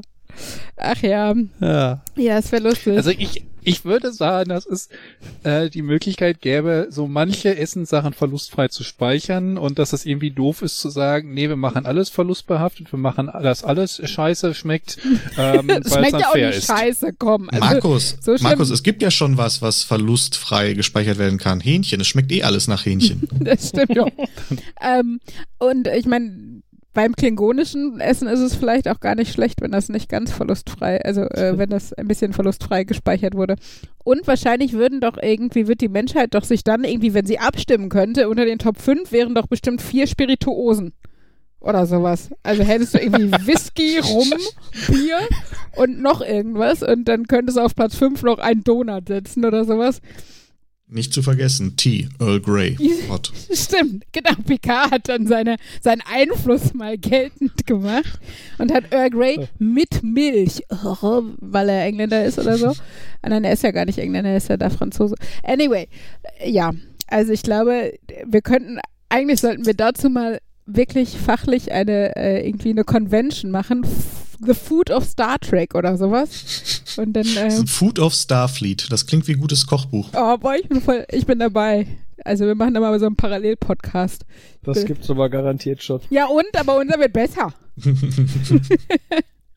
Ich denke immer noch darüber nach, über den, dass, äh, dass, zu- dass irgendwie in, immer in der Zukunft die Welt vereinheitlicht wird. Wir haben einen Weltpräsidenten und sowas und Ja, Zum wir Thema haben halt das auch das Weltessen. Weltessen, genau. Linsensuppe Genau, mit das ist so. Mettwurst. das, Gab's, gab's vorher auch einen Sturm auf das Weltkapitol? Ja, ich hoffe, den Welt-Trump haben wir bis dahin abgeschafft, aber äh, ach ja. Ja, so schließt No sich der gut. Kreis und wir ändern, wir enden wieder mit Scheißstimmung, weil Trump und so. Nein, bevor, genau, Ja, bevor wir abschließen, möchte ich noch ganz offiziell sagen, Sumimasen. Ja, Ja. sehr gut. Weil äh, dafür, dass wir ein Segment äh, eures Podcasts in unserem geklaut haben. Ja, total, finde ich total furchtbar, nachdem wir das ja auch nur von Reddit geklaut haben, aber alles gut. gut. Ja. So, Ja. Fabian, wollte Ähm, dann ich, muss, ich muss noch kurz äh, hier äh, Ach Thema. ja, wir machen Schluss, bla bla. Nein, nur ganz kurz äh, Terminempfehlung oder so. Äh, der Testflug vom Space, SpaceX Starship Serie Nummer 9 ähm, wurde ein paar Mal verschoben. Aktueller Termin ist äh, Mittwoch, Donnerstag oder Freitag. Also wenn ihr diesen Podcast hört, der wird ja morgen rauskommen, also am Mittwoch, also heute oder morgen Vielleicht oder heute, übermorgen. übermorgen oder. Genau, Oder vielleicht ansonsten auch nicht. in den Shownotes, ich pack noch mal den Link da rein, da findet ihr aktuelle Infos, wie es ausschaut. Wann wahrscheinlich der Flug sein wird. Das sollte man sich im öffentlichen Dienst mal erlauben. Ja, vielleicht morgen, obwohl das machen die eigentlich die ganze Zeit. Egal. Naja, so, Reihenfolge für gleich. Jan, Markus, Jens, ich, Uli. ich habe vergessen, wann bin ich dran? Ja, Sorry. ich bin letzter. So, also Du? von, von, den, von Nerds. Das ist total verwirrend. Von Nerds, du danach. Wie immer. Du musst es dir ja nicht merken. So. Das war Folge 102 von Nerd, Nerd, Nerd und Uli. Tschüss sagen. Nerd. Nerd. Gesto Nerdo. Nerd. Und Uli. Tschüss. Tschüss. Tschüss.